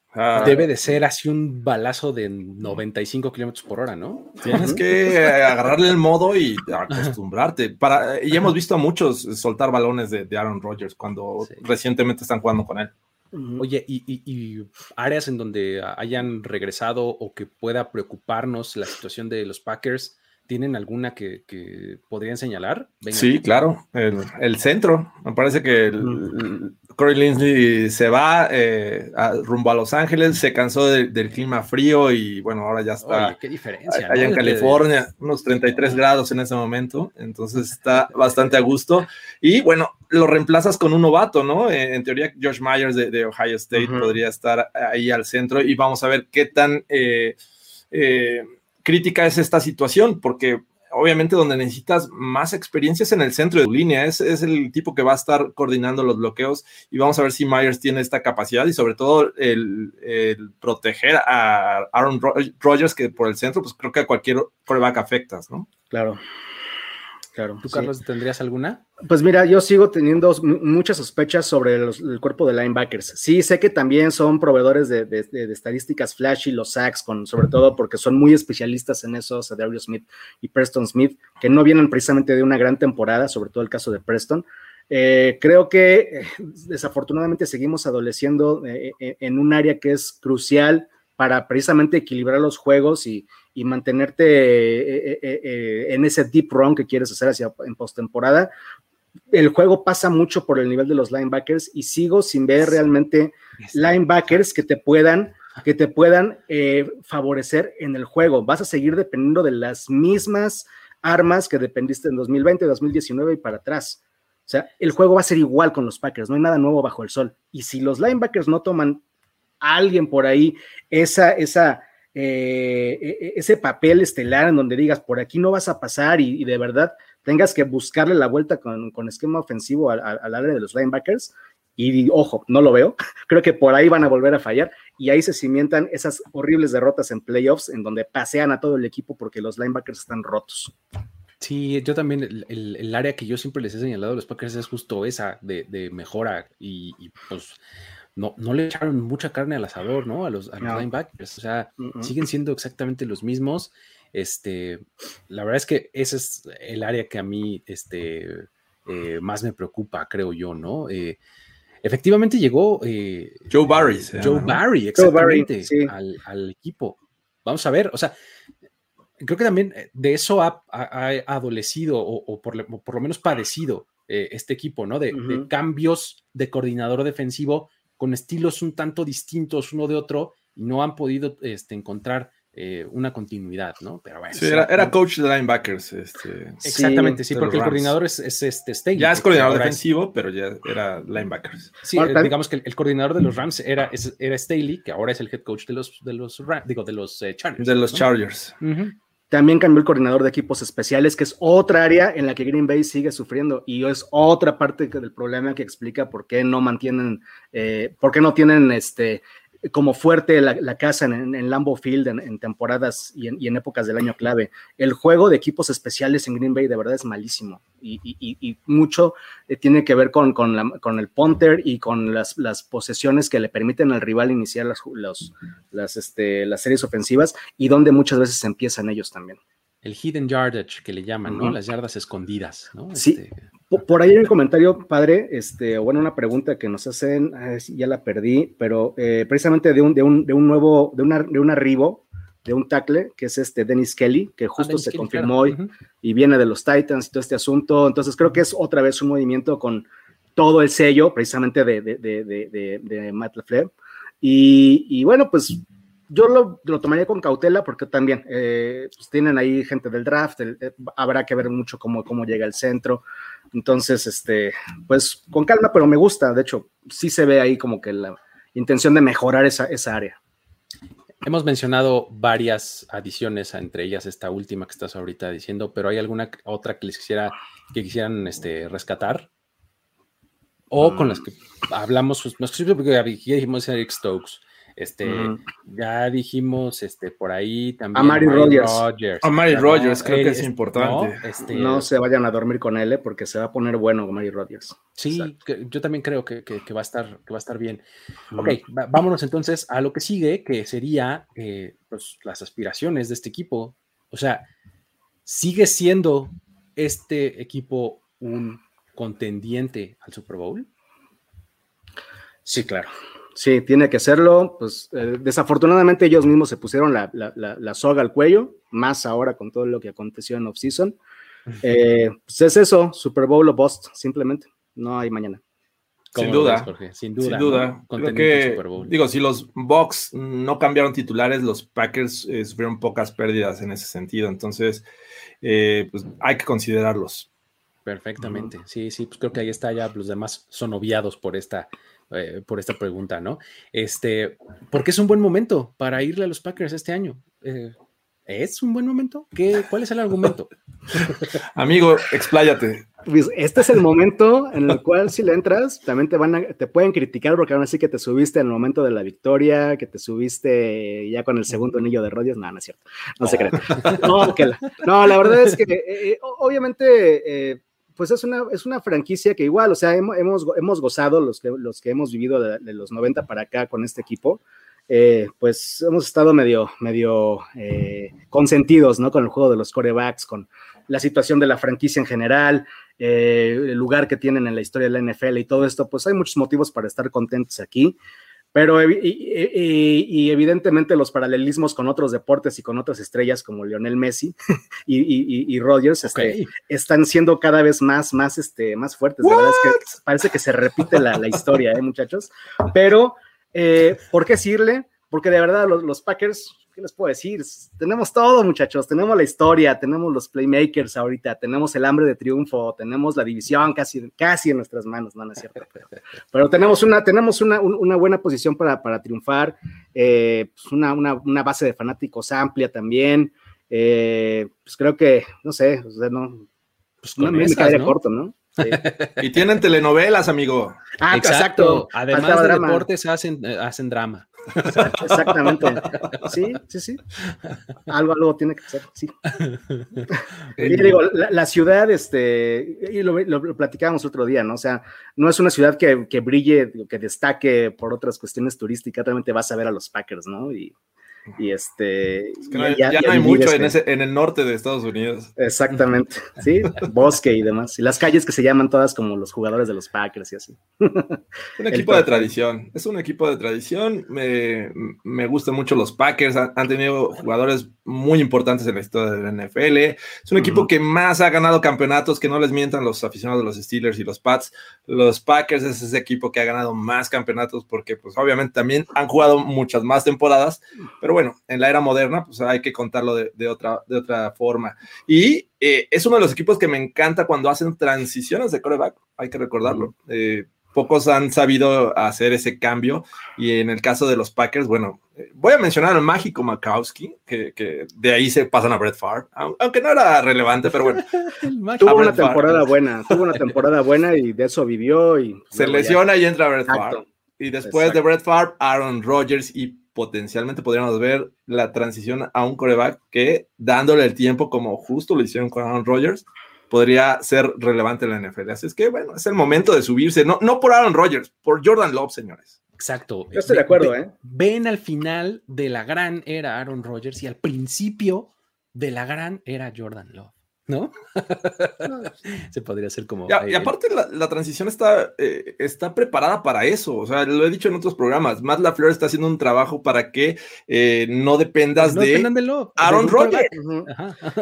a, Jordan Love y listo, el juego terrestre te va a estar soportando. Exacto. De hecho, creo que la telenovela que acabamos de ver eh, si alguien deja bien parado, precisamente si teníamos dudas de, bueno, es que, eh, pues realmente qué tanto mérito es del coach el haber llevado a los Packers a ser contenientes en, sus, en, en los dos años que lleva aquí, pues creo que sale muy bien parado precisamente Matt LaFleur porque hablas de que Rodgers estaba tan descontento y se sentía tan alejado de las decisiones que toma la gerencia general y el, y el staff de coacheo, que pues realmente mucho del récord y, de, todo este asunto que ha, traído los Packers eh, como contendientes dos años seguidos en, la, división y en la conferencia, eh, pues ha sido también mérito del, head coach y de, este, esta necesidad que tiene por implementar su sistema de juego y jugar con los jugadores que, tiene, no con los que le imponen Aaron Rodgers, ¿no? Exacto. a los que les gustaría que se quedaran, ¿no? De esta larga, larga lista que nos mencionó hace un par de días. Oye, este, ahora, ¿por qué no deberíamos, no? O sea, ¿por qué diríamos, no, no, no, no, ya no, ya no la compres, ya, mira. O sea, yo empezaría por la falacia del jugador, ¿no? O sea, la falacia del jugador, ya sabes que vienes, gana, gana, gana, gana, pues ya te toca perder, ¿no? Exacto. Es muy probable. Es, la falacia del jugador, ¿no? Justamente, ¿no? O sea, que, dice que cuando metes un volado 100 veces y cae este, 100 veces igual, pues la 101 va a caer del otro lado. No es cierto, estadísticamente está este, desmentido, pero este, poco aplica aquí, ¿no? O sea, vienes de dos temporadas tremendamente buenas, no es sostenible. Esto es la NFL.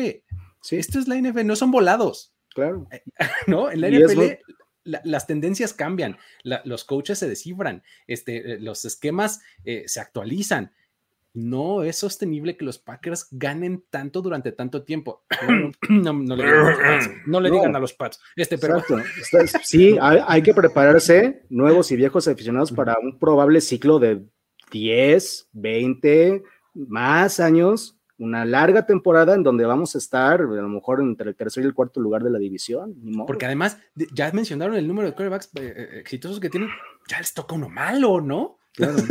no se suban al tren de los Packers. y, otra cosa también que rompe mucho el corazón y que es curioso porque es como parte del argumento de venta de los Packers y del fandom de los Packers, al no tener, al, no tener un dueño único, al, no tener un, una sola persona que concentre las decisiones y el profit y que diga, no, pues yo tengo que hacer a los Packers contendientes porque de aquí es mi fortuna personal o mi nombre o mi renombre y, que sean esta onda de, este, manejados por finanzas estatales y por comités, diluye mucho las decisiones de poder que a veces deberían tomarse. También hemos sido bendecidos con buenos general managers, como Ron Wolf, pero con otros, la verdad, pésimos, ¿no? Entonces, este asunto de diluir las decisiones de poder entre varias personas se, presta mucho a guerras intestinas, a pues, como los periodos presidenciales, llega un equipo con su propio esquema de trabajo, después puede cambiar y, esto, si no fuera por la estabilidad en la posición de coreback por la que hemos estado bendecidos, puede ser una receta para el desastre en una NFL moderna. ¿eh?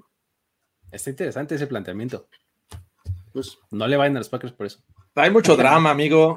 Eh, mucho drama. Ya lo dije, no se le trata bien a los veteranos. Eh, pobre Charles Goodson en su momento. Este, Poyer por ahí también. Y, además, ya que lleguen en moto al training camp, les dan triciclos para llegar al training camp. sí, llegan además, este año les van a prohibir a los niños acompañar a los jugadores. Por Caray, aléjate de ese equipo. Ya eh, está muy viejo, no saben lo que hacen. Sí, muy bien. Así está la cosa. Ahora, vamos a, vamos a avanzar al último de los cuatro equipos de esta división, los ah, Minnesota Vikings.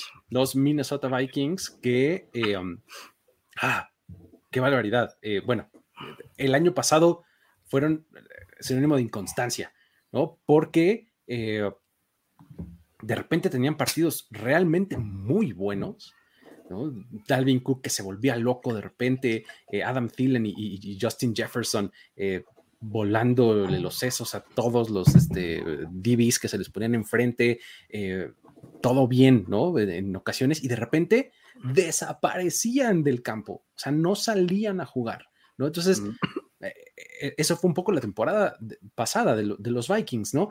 Y el off-season, la verdad es que fue relativamente callado, ¿no? O sea, porque no, no hubo grandes contrataciones, no hubo este, eh, tremendos eh, eh, cambios, pero sí hubo salidas interesantes, ¿no? O sea, salidas que en una de esas pueden comprobarse como este, definitivas o, impactantes, ¿no? O sea, su defensiva secundaria cambió, ¿no? Llegó Patrick Peterson, este, vamos a ver qué, qué, tal le va a Patrick Peterson en su último par de piernas, ¿no? Eh, está el equipo muy eh, eh, comprometido o muy en el barco de seguir renovando su línea ofensiva. Draftearon a Christian Dariso en, la primera ronda. este, va a regresar Daniel Hunter, ¿no? De, esta lesión que tuvo la temporada pasada. un poco eso es como el, off-season y el, el, marco general de los Vikings, ¿no? Pero, ¿cómo ves, Carlos? ¿Crees que está, esta temporada sí podemos crear un poco más en ellos o, van a seguir siendo esos mismos de siempre. No, yo creo que sí. De hecho, los Vikings son uno de los equipos que más me intrigan y que más me gustan en la, en la conferencia para este año. Eh, un poquito, si quieren empezar con esto que, decía Gab, por probabilidades no puede tener un mal año en la defensa Zimmer, y, y, la verdad es que así ha sido, o sea, los Vikings han sido un equipo de que en años pares malos, en años nones muy buenos.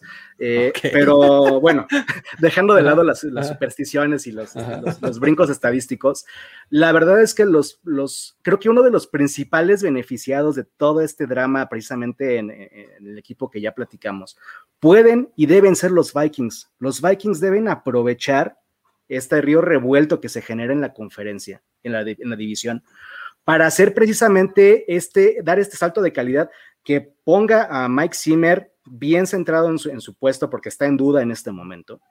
Eh, también, pues para que ya, este, pues si, Kirk Cousins ya no va a dar más de lo que tengan que dar, pues no importa, ya, no estamos esperando nada especial de Kirk Cousins, solo que mantenga el barco estable. Creo que confía, es un equipo que está confiando mucho, saben que están en una posición de riesgo, y no se volvieron realmente locos, sino que otra vez también trataron de construir en el draft, como ya mencionaste, piedras angulares para mantener la franquicia estable. Y eh, creo que van a ser uno de los principales beneficiados de todo este río revuelto de la NFC, de la NFC North. Creo que además tienen todo para hacer ese equipo molesto que, que saque esas victorias que no te esperabas en otros lados de la conferencia e interconferencias y que por ahí nos puede dar un buen susto en una carrera amplia en playoffs. Tiene las piezas. ¿Cómo lo ves tú, Jorge? ¿Hay algún, ¿Hay algún espacio en donde creas que este equipo va a recargarse, que haya mejorado? ¿Qué van a hacer bien estos Vikings? Creo que la, espinita la tiene clavada eh, este Zimmer, en el sentido de que su defensiva fue un desastre el año pasado, ya lo comentabas con la defensiva secundaria. Eh, se recargó mucho en, los novatos en, 2020 y no fueron la solución inmediata, ¿no? Este, este año trae a Peterson, sin duda no es como el que yo esperaba rescatar esta defensiva secundaria, porque pues ya hemos visto un, una, declive, un declive en, en su talento en su carrera ya avanzado los años.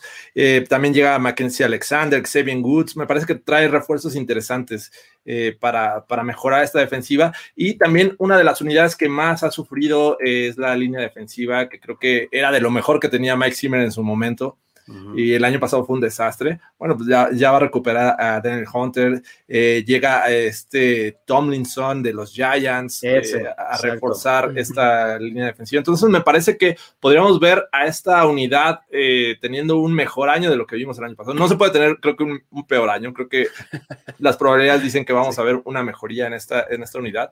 Y bueno, del otro lado de la ofensiva, me parece que lo que veíamos hace un par de años o todavía el año pasado, de que la, línea ofensiva no era tan buena de los Vikings, me parece que apunta a ser también, no, no quiere ser una de las mejores, pero me parece que va a mejorar de, forma eh, radical en 2021, ¿no? Con la adición de los, de los novatos eh, y bueno, el juego terrestre que sin duda es parte importante de esta unidad.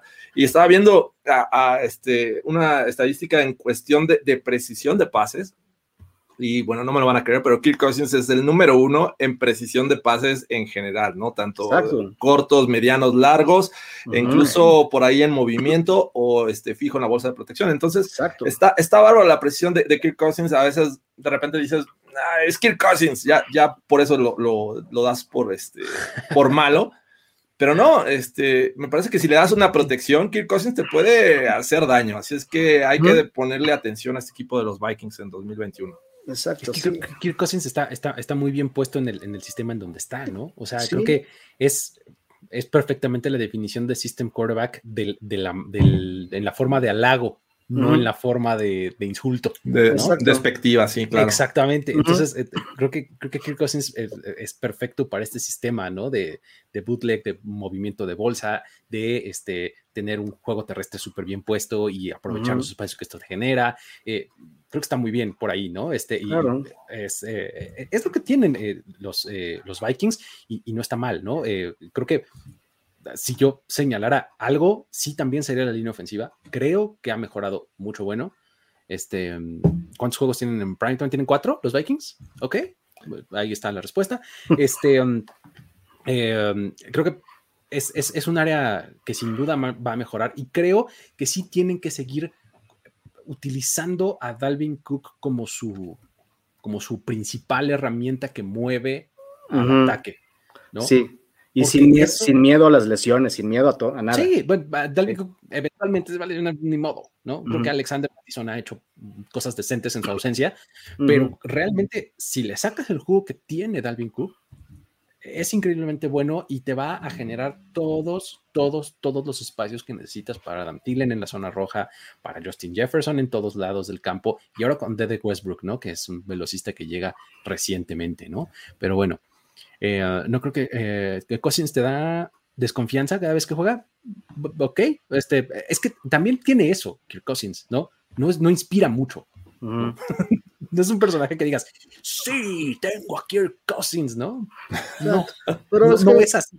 Eso no es necesariamente malo. Yo creo que es una narrativa que tenemos mucho ahora por los corebacks y que queremos que todos sean así super personalidades y que te saquen los drives de último minuto y que sean los líderes así. Yo creo que Minnesota es, precisamente un equipo bueno porque no depende de, esa personalidad en, el coreback y no no lo han sí, o sea, no vamos a decir que no lo han necesitado, porque sí ha habido instancias en playoffs claves en donde un buen coreback ahí te hubiera sacado del hoyo. Pero creo que hay áreas más importantes que los Vikings necesitan, necesitan mejorar y la verdad es que el coreback no es ahorita una de ellas. A lo mejor en dos años hablamos. ¿Qué, este, qué, está mal con los Vikings? ¿Por qué no? O sea, ¿en dónde eh, empeoraron? ¿O qué, qué es lo que más les duele desde su punto de vista, Jorge? ¿Cómo lo ves? ¿Qué está mal? Bueno, eh, si hay que buscarle algo de lo que está mal, eh, porque bueno, creo que el cuerpo de receptores, mm, la verdad es que está bien. Eh, los, bien. Irv Smith de Titan me, gusta mucho. pues a lo mejor podrías irte por, por estos veteranos que, pues, le está apostando los Vikings, ¿no? En caso de Patrick Peterson. Eh, no sabemos qué versión vamos a ver de él, si, si va a agarrar nuevos aires ya con un nuevo número. este, Mackenzie Alexander también, que, está ahí, Xavier Woods. Vamos a ver si estos realmente pueden eh, ser importantes y relevantes para esta ofensiva. Y me parece que por ahí también el tema de los linebackers, que creo que también de la mano del año pasado, también bajaron un poquito de nivel, ¿no? El caso de Kendricks, de, de Anthony Barr. Eh, si llegan a recuperar un, poquito el nivel que, estaban, venían manejando al principio de los años con Mike Zimmer, me parece que podemos ver cosas interesantes, pero creo que esa es la parte que yo, yo pondría como la que me genera más dudas de estos Vikings. Mira lo que nos dice Gallery, pues, es, muy cierto, ¿no? Que estamos con los Vikings, pues que Green Bay es mucho mejor. que, están en la división de los Packers. sí, pues sí, un poco sí, este, si, miras para afuera, ¿no? O sea, es, cierto. Yo, yo, también tengo muy bien identificado que es la, secundaria, y no necesariamente porque esté mal, sino porque pues, quién sabe cómo va a estar, ¿no? Este, pues, en una de esas sale bien, pero también puede salir espectacularmente mal, ¿no? Exacto, están confiando mucho en que los jugadores que habían bajado de nivel y que venían de lesiones regresen a su mejor versión y en la defensiva es complicado, cuando una defensiva envejece eh, y se mantienen en esas piedras angulares, es complicado que, vuelvan a esos niveles. Eh, están bien a secas, nada destacado. yo a muchos equipos quisieran esos receptores. Sí, a Dalvin Jefferson. A Dalvin Cook también. Cook.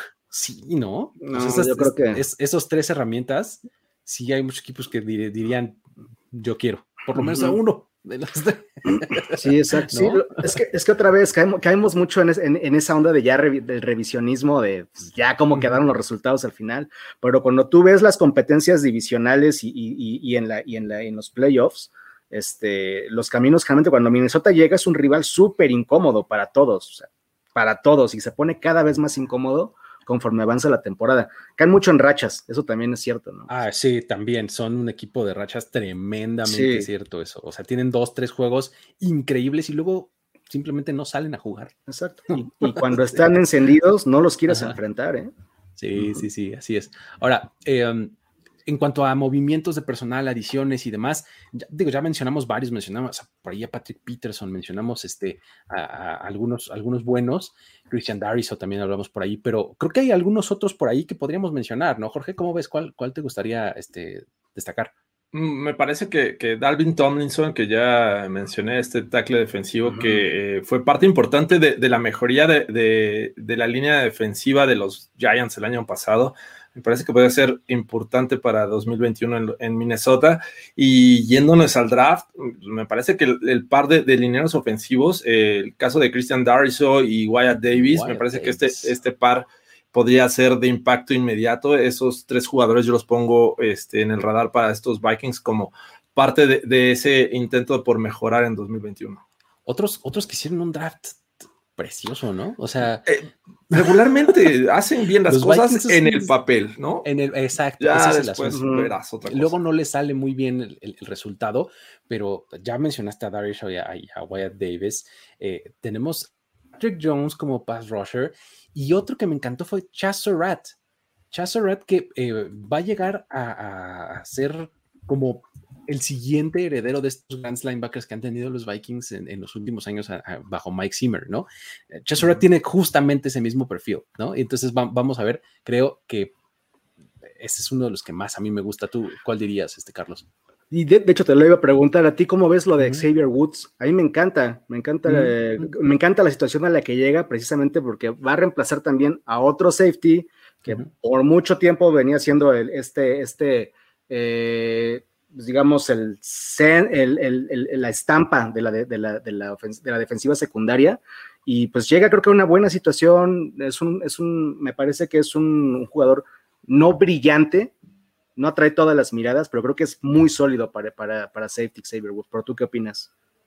Sí, mira, lo drafteamos en la quinta ronda este, en, en, los Cowboys hace algunos años y creo que superó esas expectativas de jugador de quinta ronda, ¿no? O sea, se convirtió en titular indiscutible en algún momento en el equipo.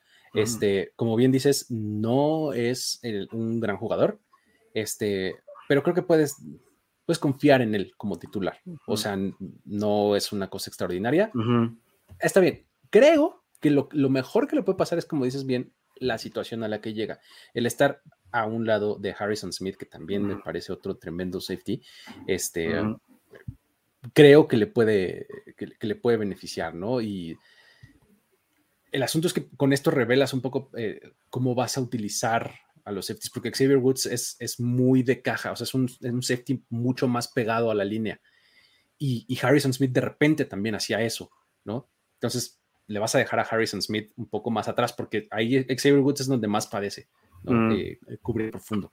Entonces, este, eso diría yo, está, está muy bien, o sea, creo que el, eh, insisto, por, eso como que medio me preocupa la, la secundaria, porque tiene ese tipo de nombres, ¿no? Uh Woods, híjole, pues, pues, está bien, ¿no? Patrick Peterson, híjole, ay, pues fue muy bueno, pero ya no tanto, ¿no? Pues tiene sus ah, peros, ¿no? Exactamente. Aquí lo, aquí lo dice Gab, o sea, es que esta defensiva de pronto nos puede catapultar este equipo a pelear por el liderato de la división, o puede ser la razón por la que quedan hasta en tercer lugar, ¿no? Sí, Exacto. Sí, en una de esas, ¿no? Pero bueno, este, ¿cómo, ¿cómo ven las aspiraciones de este equipo? ¿Van a tener una temporada en la que puedan ser contendientes al Super Bowl? ¿Ya estamos ahí? O sea, no. O, no. No, no, no, para mí no. De plano.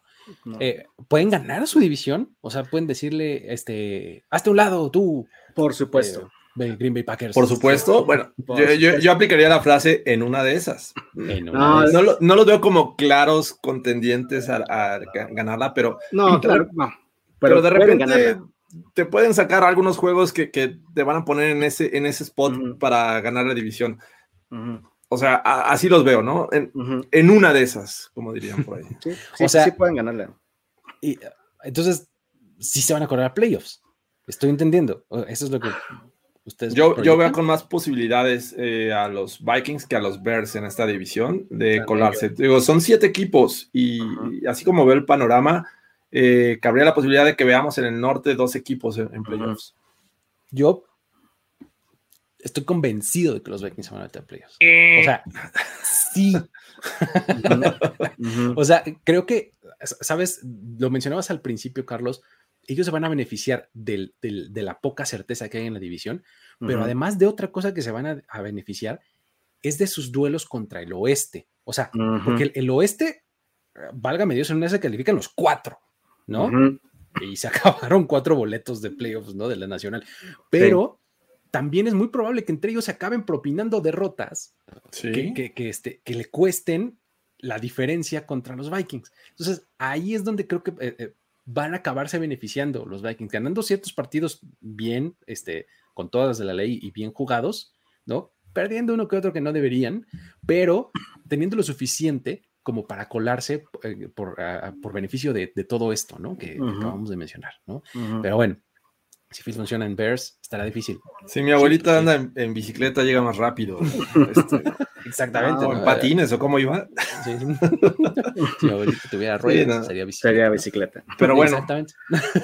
Vamos a ver, por eso se tienen que jugar los juegos, amigos. Exactamente. Ahora, ¿por qué, por qué eh, sí, este, hay que ir a los, a los Vikings en esta, en esta temporada. Este, hay que convencer a la gente de que este es el momento de subirse al barco vikingo, ¿no? A sonar ¿no?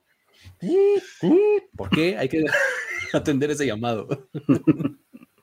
Eh, eh, creo que eh, a, mí me gusta mucho el, morado de ese uniforme de los Vikings. Tienen un bonito estadio. me parece que están implementando esa tradición entre los fans durante los juegos de hacer ese tipo. Este, Skull, ¿no? Es, bueno, lo que llaman el Skull. Sí, es. que no sé si lo, copiaron de, la afición de un equipo de, este. Es correcto. Escandinavo. Lo copiaron, de la selección de fútbol de Islandia. De Islandia, ¿no? Ajá. Pero bueno, me parece me parece muy, muy, padre. Me, me, gusta mucho Dalvin Cook. Creo que es uno de los mejores running backs de, de, este, de esta liga. Lástima que de repente se, se, llega a lesionar.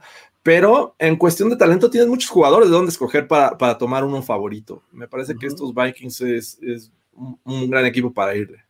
Sí, es, es, un equipo, como dice por ahí Marcial, precisamente son un equipo competitivo. O sea, Eh, son, son un equipo que en su corta o ya relativamente corta vida en la liga, porque son de esos equipos que llegaron pues, este, más recientemente, en los 60, eh, se han mantenido generalmente ahí eh, en la pelea, han tenido, han encadenado buenas temporadas, han llegado a Super Bowls, son un rival, les digo, da, miedo a veces enfrentarlos en, en, postseason porque son un equipo muy incómodo de enfrentar y que sabes que van a tener ahí el corazón de su lado. Eh, tienen, les falta dar ese salto como para ya llegar a una mística ganadora ya con todas las de la ley, pero sin duda son un equipo eh, interesante, me parece. Y el panorama de, la, conferencia nacional este año, para mí son uno de los equipos a seguir. Uy, el casco mate, ahorita que lo mencionaron, es hermoso. Es buenísimo el casco mate. Este, eh, yo diría este, una frase, amigos. Victory or Valhalla. Victory or Valhalla. O sea, se van a morir Sí, no, eh, ah, por aquí dice algo, así exacto, o sea, los Vikings son un equipo que realmente desde su concepción en las oficinas de PR y de branding, sí tienen mucho este, eh, hacen mucho uso de este legado del concepto de los vikingos, o sea, no es nada más que se llaman así ya, se lo creen realmente. Sí, la cultura de vikinga está padre, tiene sus cosas interesantes, les hace falta así un, este, eh, un berserker, así, a quien le puedas decir, fulanito el berserker, ¿no? O sea, tienen su propia serie. Ay, sí, ya sé. Oh, que la... Oye, además protagonizada por Catherine Winnie, que no es cosa menor. Este, pero bueno, eh, eso es por qué seguirle, pues están bien padres. La verdad, los Vikings están súper, súper padres, ¿no? Ahora, ¿qué me dicen de por qué no irle a los Vikings? ¿No? O sea, si, regresamos a, como eh, hemos caído varias veces en, la falacia, la falacia ad hominem, pues porque son los ah, Vikings. Porque sí te van a romper el corazón de maneras muy creativas. Te e eventualmente se va a abrir de trapdoor, así. Te van a hacer hibernar en, los años pares, según Carlos Mercado, este, para salir en los años nones. Eh, sí, de repente eh, tienen la forma más espectacular para decepcionar, eh, yo creo que a cualquier fan. Entonces, por esa, por esa situación, yo me alejaría de este equipo. Este, y fíjate, este, Gab eh, pone algo cierto, o sea, los Vikings eran, eran los Bills antes de ser los Bills. O sea, los Vikings son ese equipo que perdió cuatro Super Bowls antes de que los Bills se pusieran de moda. En la NFL de nuestros papás, claro. en la NFL de nuestros papás así se dio, efectivamente, ¿no? Pero bueno, ese es eh, eh, el, por qué no. Vamos, este, entonces con eso cerramos. Em, ya dijimos playoffs, sí, perfecto. Ok, venga, con eso cerramos y este, um, vamos a hablar de la división completa, ¿no? Coaches, storylines, etcétera. Venga. Venga. ¿Qué equipo, o mejor dicho, no, no, qué equipo no, más bien, qué head coach tiene el storyline más interesante desde su punto de vista? Más por probar, este, porque está en el hot seat, este, queremos ver qué hace, o sea, venga, ¿cuál es el head coach que más les llama la atención de esta, de esta división? como, como head coach. Sí, head coach, pues, Híjole, es que también está muy cantado, pero los, cuatro están en situaciones muy interesantes por cosas que probar, pero este año me voy con Matt LaFleur. O sea, es que no puedo ir con otro porque está en un punto en el que no tiene margen de acción. O sea, su, su, su vara, eh, su, su, vara con la que lo van a medir va a ser llegar al Super Bowl, o piérdete. Entonces, creo que esa es la historia. Exactamente. Píntate una campiña francesa y piérdete, ¿no? Sí, exactamente. Creo que todos, los todos los demás incluso podrían tener ahí este, ciertos elementos de permisividad, ¿no? Pero con la Flair dices, tienes todo, ¿no? Tienes a Arroyo súper motivado, tienes el plantel, tienes la posición divisional, eh, pues ya sabes casi, casi con quién te vas a enfrentar en la, en la final de la NFC otra vez, ¿no? Entonces, o sea, Ahora sí gana el camino. ¿No?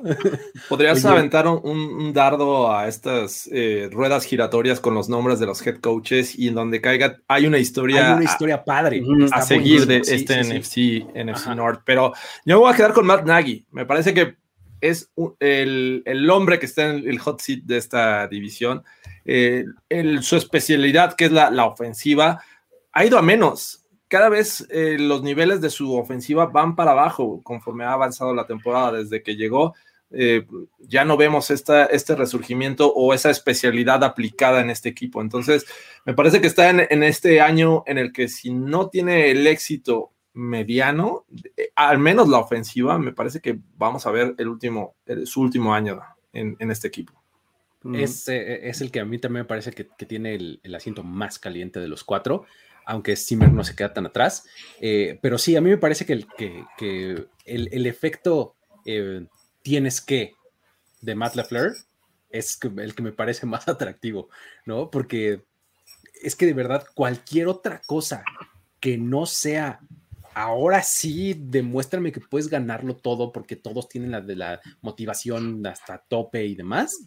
Este, le puede costar caro, ¿no? O sea, le puede costar que un poco se le voltee la afición después de haber estado súper ganador. Este, vas a tener una temporada ganadora, playoffs y aún así lo, vas a, lo van a acabar odiando en una de esas, ¿no? Y digo, José Rodríguez tiene siempre estos buenos comentarios de Dan Campbell es el que hay que seguir por los memes. sí, exacto. bueno, bueno, este, ahora, eso fue términos de head coaches. ¿Qué me dicen? Una rayita más abajo y nos vamos a los coordinadores. ¿Cuál de los coordinadores ofensivos, defensivos, equipos especiales por ahí vamos a estar escuchando, leyendo, eh, eh, viendo más en las tomas de, las transmisiones por alguna cosa que esté haciendo, ya sea muy bien o muy mal. Eh, hay de aquí también candidatos interesantes. ¿Quién, ¿A quién pondría? Yo no sé si esta temporada, pero creo que en el caso de que Fields, Justin Fields vaya a iniciar con Chicago, creo que todos los ojos van a ir automáticamente al coordinador ofensivo Bill Lazor. Eh, y lo que, lo que pueda él generar en cuestión de, pulir lo más pronto posible las habilidades de Justin Fields para una eventualidad titularidad, creo que ahí es donde todos nos vamos a estar fijando en la división, ¿no? Pero bueno, falta que realmente ocurra. ¿Cómo lo ves tú, Jorge? Eh, hay también de dónde escoger ¿eh? y, agarrar uno me parece este, complicado, pero me voy por el nepotismo, porque Adam ah, Silver Adam Zimmer, coordinador defensivo, eh, el año pasado eh, tomó el puesto y fue de lo peor que hemos visto en estos Vikings en los últimos años con, con Mike Zimmer. Entonces, creo que si no le ayudan eh, su papá, obviamente, o este, a mejorar esta defensiva, me parece que vamos a ver esa historia en la de por qué lo pusiste, por qué lo, lo, dejaste en ese puesto, si no hace un gran trabajo. Entonces, creo que debe estar en el radar. Anthony Lynn, amigos. Ya hablaba Otro buenísimo. Era, otra opción, sí, claro. ¿Ven por qué me encanta esta división? Tenemos de todo para hablar, o sea, está muy buena. La verdad es que Anthony Lynn, si esta ofensiva hace alguito bien, o sea, porque las esperanzas están hasta abajo con los Lions. Si de repente la ofensiva medio empieza a carburar, empieza a meter más de 22, 23 puntos por partido, vamos a decir, oh, caray, mira, ¿no? Y Anthony Lynn, no, hombre, los Chargers se equivocaron en dejarlo ir, ¿no? Este era la mente ofensiva, etcétera, ¿no? Creo que Anthony Lynn me gusta mucho para estar, este, eh, siguiéndolo y viendo qué hace, ¿no? Pero bueno, este, quiero ver la cara de Anthony Lynn cuando le empiece a jetear Goff, ¿no? En una, de esas, hasta, lo terminan candidateando, no, no me lo imagino lejos de, de ser candidato ahí en los Lions y todo sale mal con Campbell, ¿no? Exacto, ¿no? Pues sí, vamos a ver. Perfecto. Pues entonces, eh, esas son eh, eh, storylines este, de, coaches y, coordinadores. Y pues nada más queda cerrar con nuestra proyección de cómo quedan los standings de esta división. Este, empiézale, Jorge, venga. tengo que irme con los Packers en número uno, los Vikings en dos, Bears en tres y Lions en cuatro. Carlos. Tengo pues el mismo orden que Jorge, aunque sí creo que puede pasar que los Vikings se lleven la división. Puede ser una competencia más cerrada de lo que creemos. Eh, no, no se echen a dormir con los Vikings este año, ni con lo que los Packers puedan hacer mal. Entonces, podríamos ver ese cambio de guardia, pero por el momento me quedo con el, con el orden que dio Jorge. Muy bien, muy bien. Eh, aburrido, pero así también. Pero así es. pero así es la cosa, mano. Packers 1, este, es, es que los Packers de verdad son prácticamente el mismo equipo con un poquito de mejoras y, una razón como de stick it up to the man, ¿no? Este, para salir a jugar bien. Entonces creo que los Packers van a acabar ganando la división. Y eh, en segundo van a estar los Vikings, en tercero los, los Bears y en último lugar los Lions. Pero bueno, muy bien. Y, mira, este, Jesús, este va a ser el orden del draft para que no te preocupes tanto. No, perdón, amigo, sabes que, sabes que se te aprecia. Perfectamente.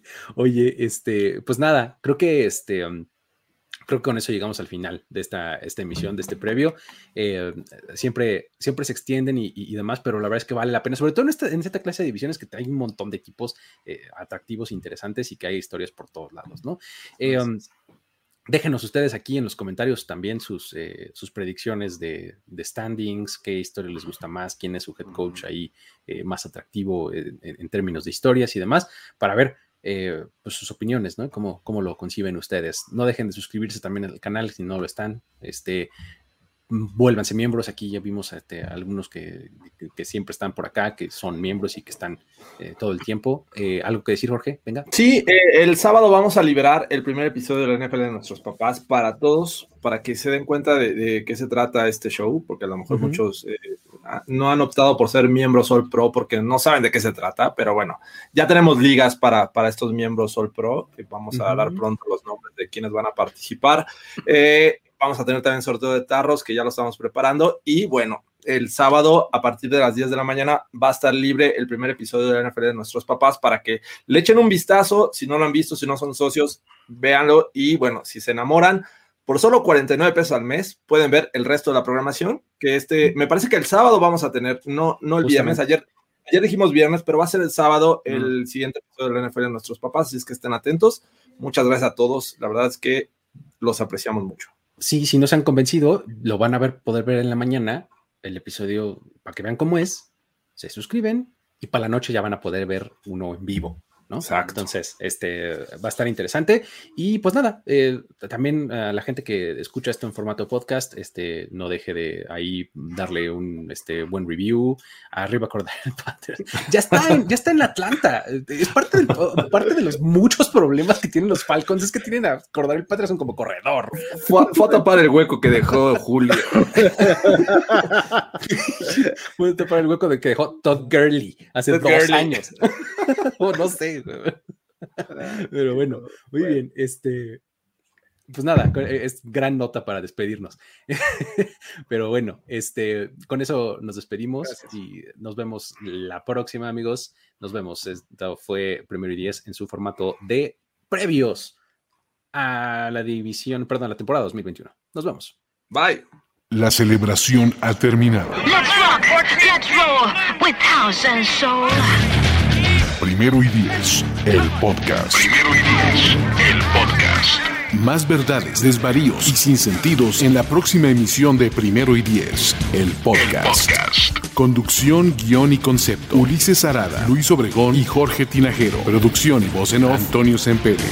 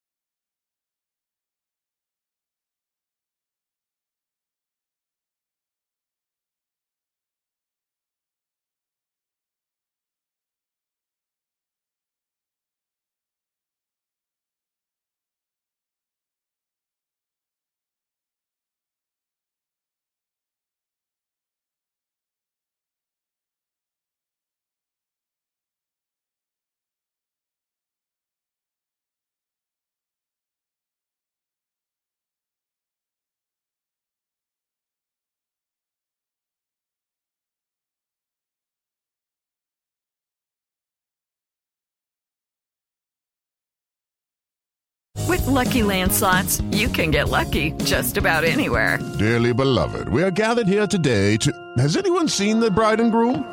Sorry, sorry, we're here. We were getting lucky in the limo and we lost track of time.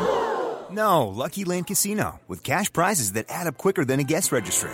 In that case, I pronounce you lucky. Play for free at LuckyLandSlots.com. Daily bonuses are waiting. No purchase necessary. Void where prohibited by law. 18 plus. Terms and conditions apply. See website for details.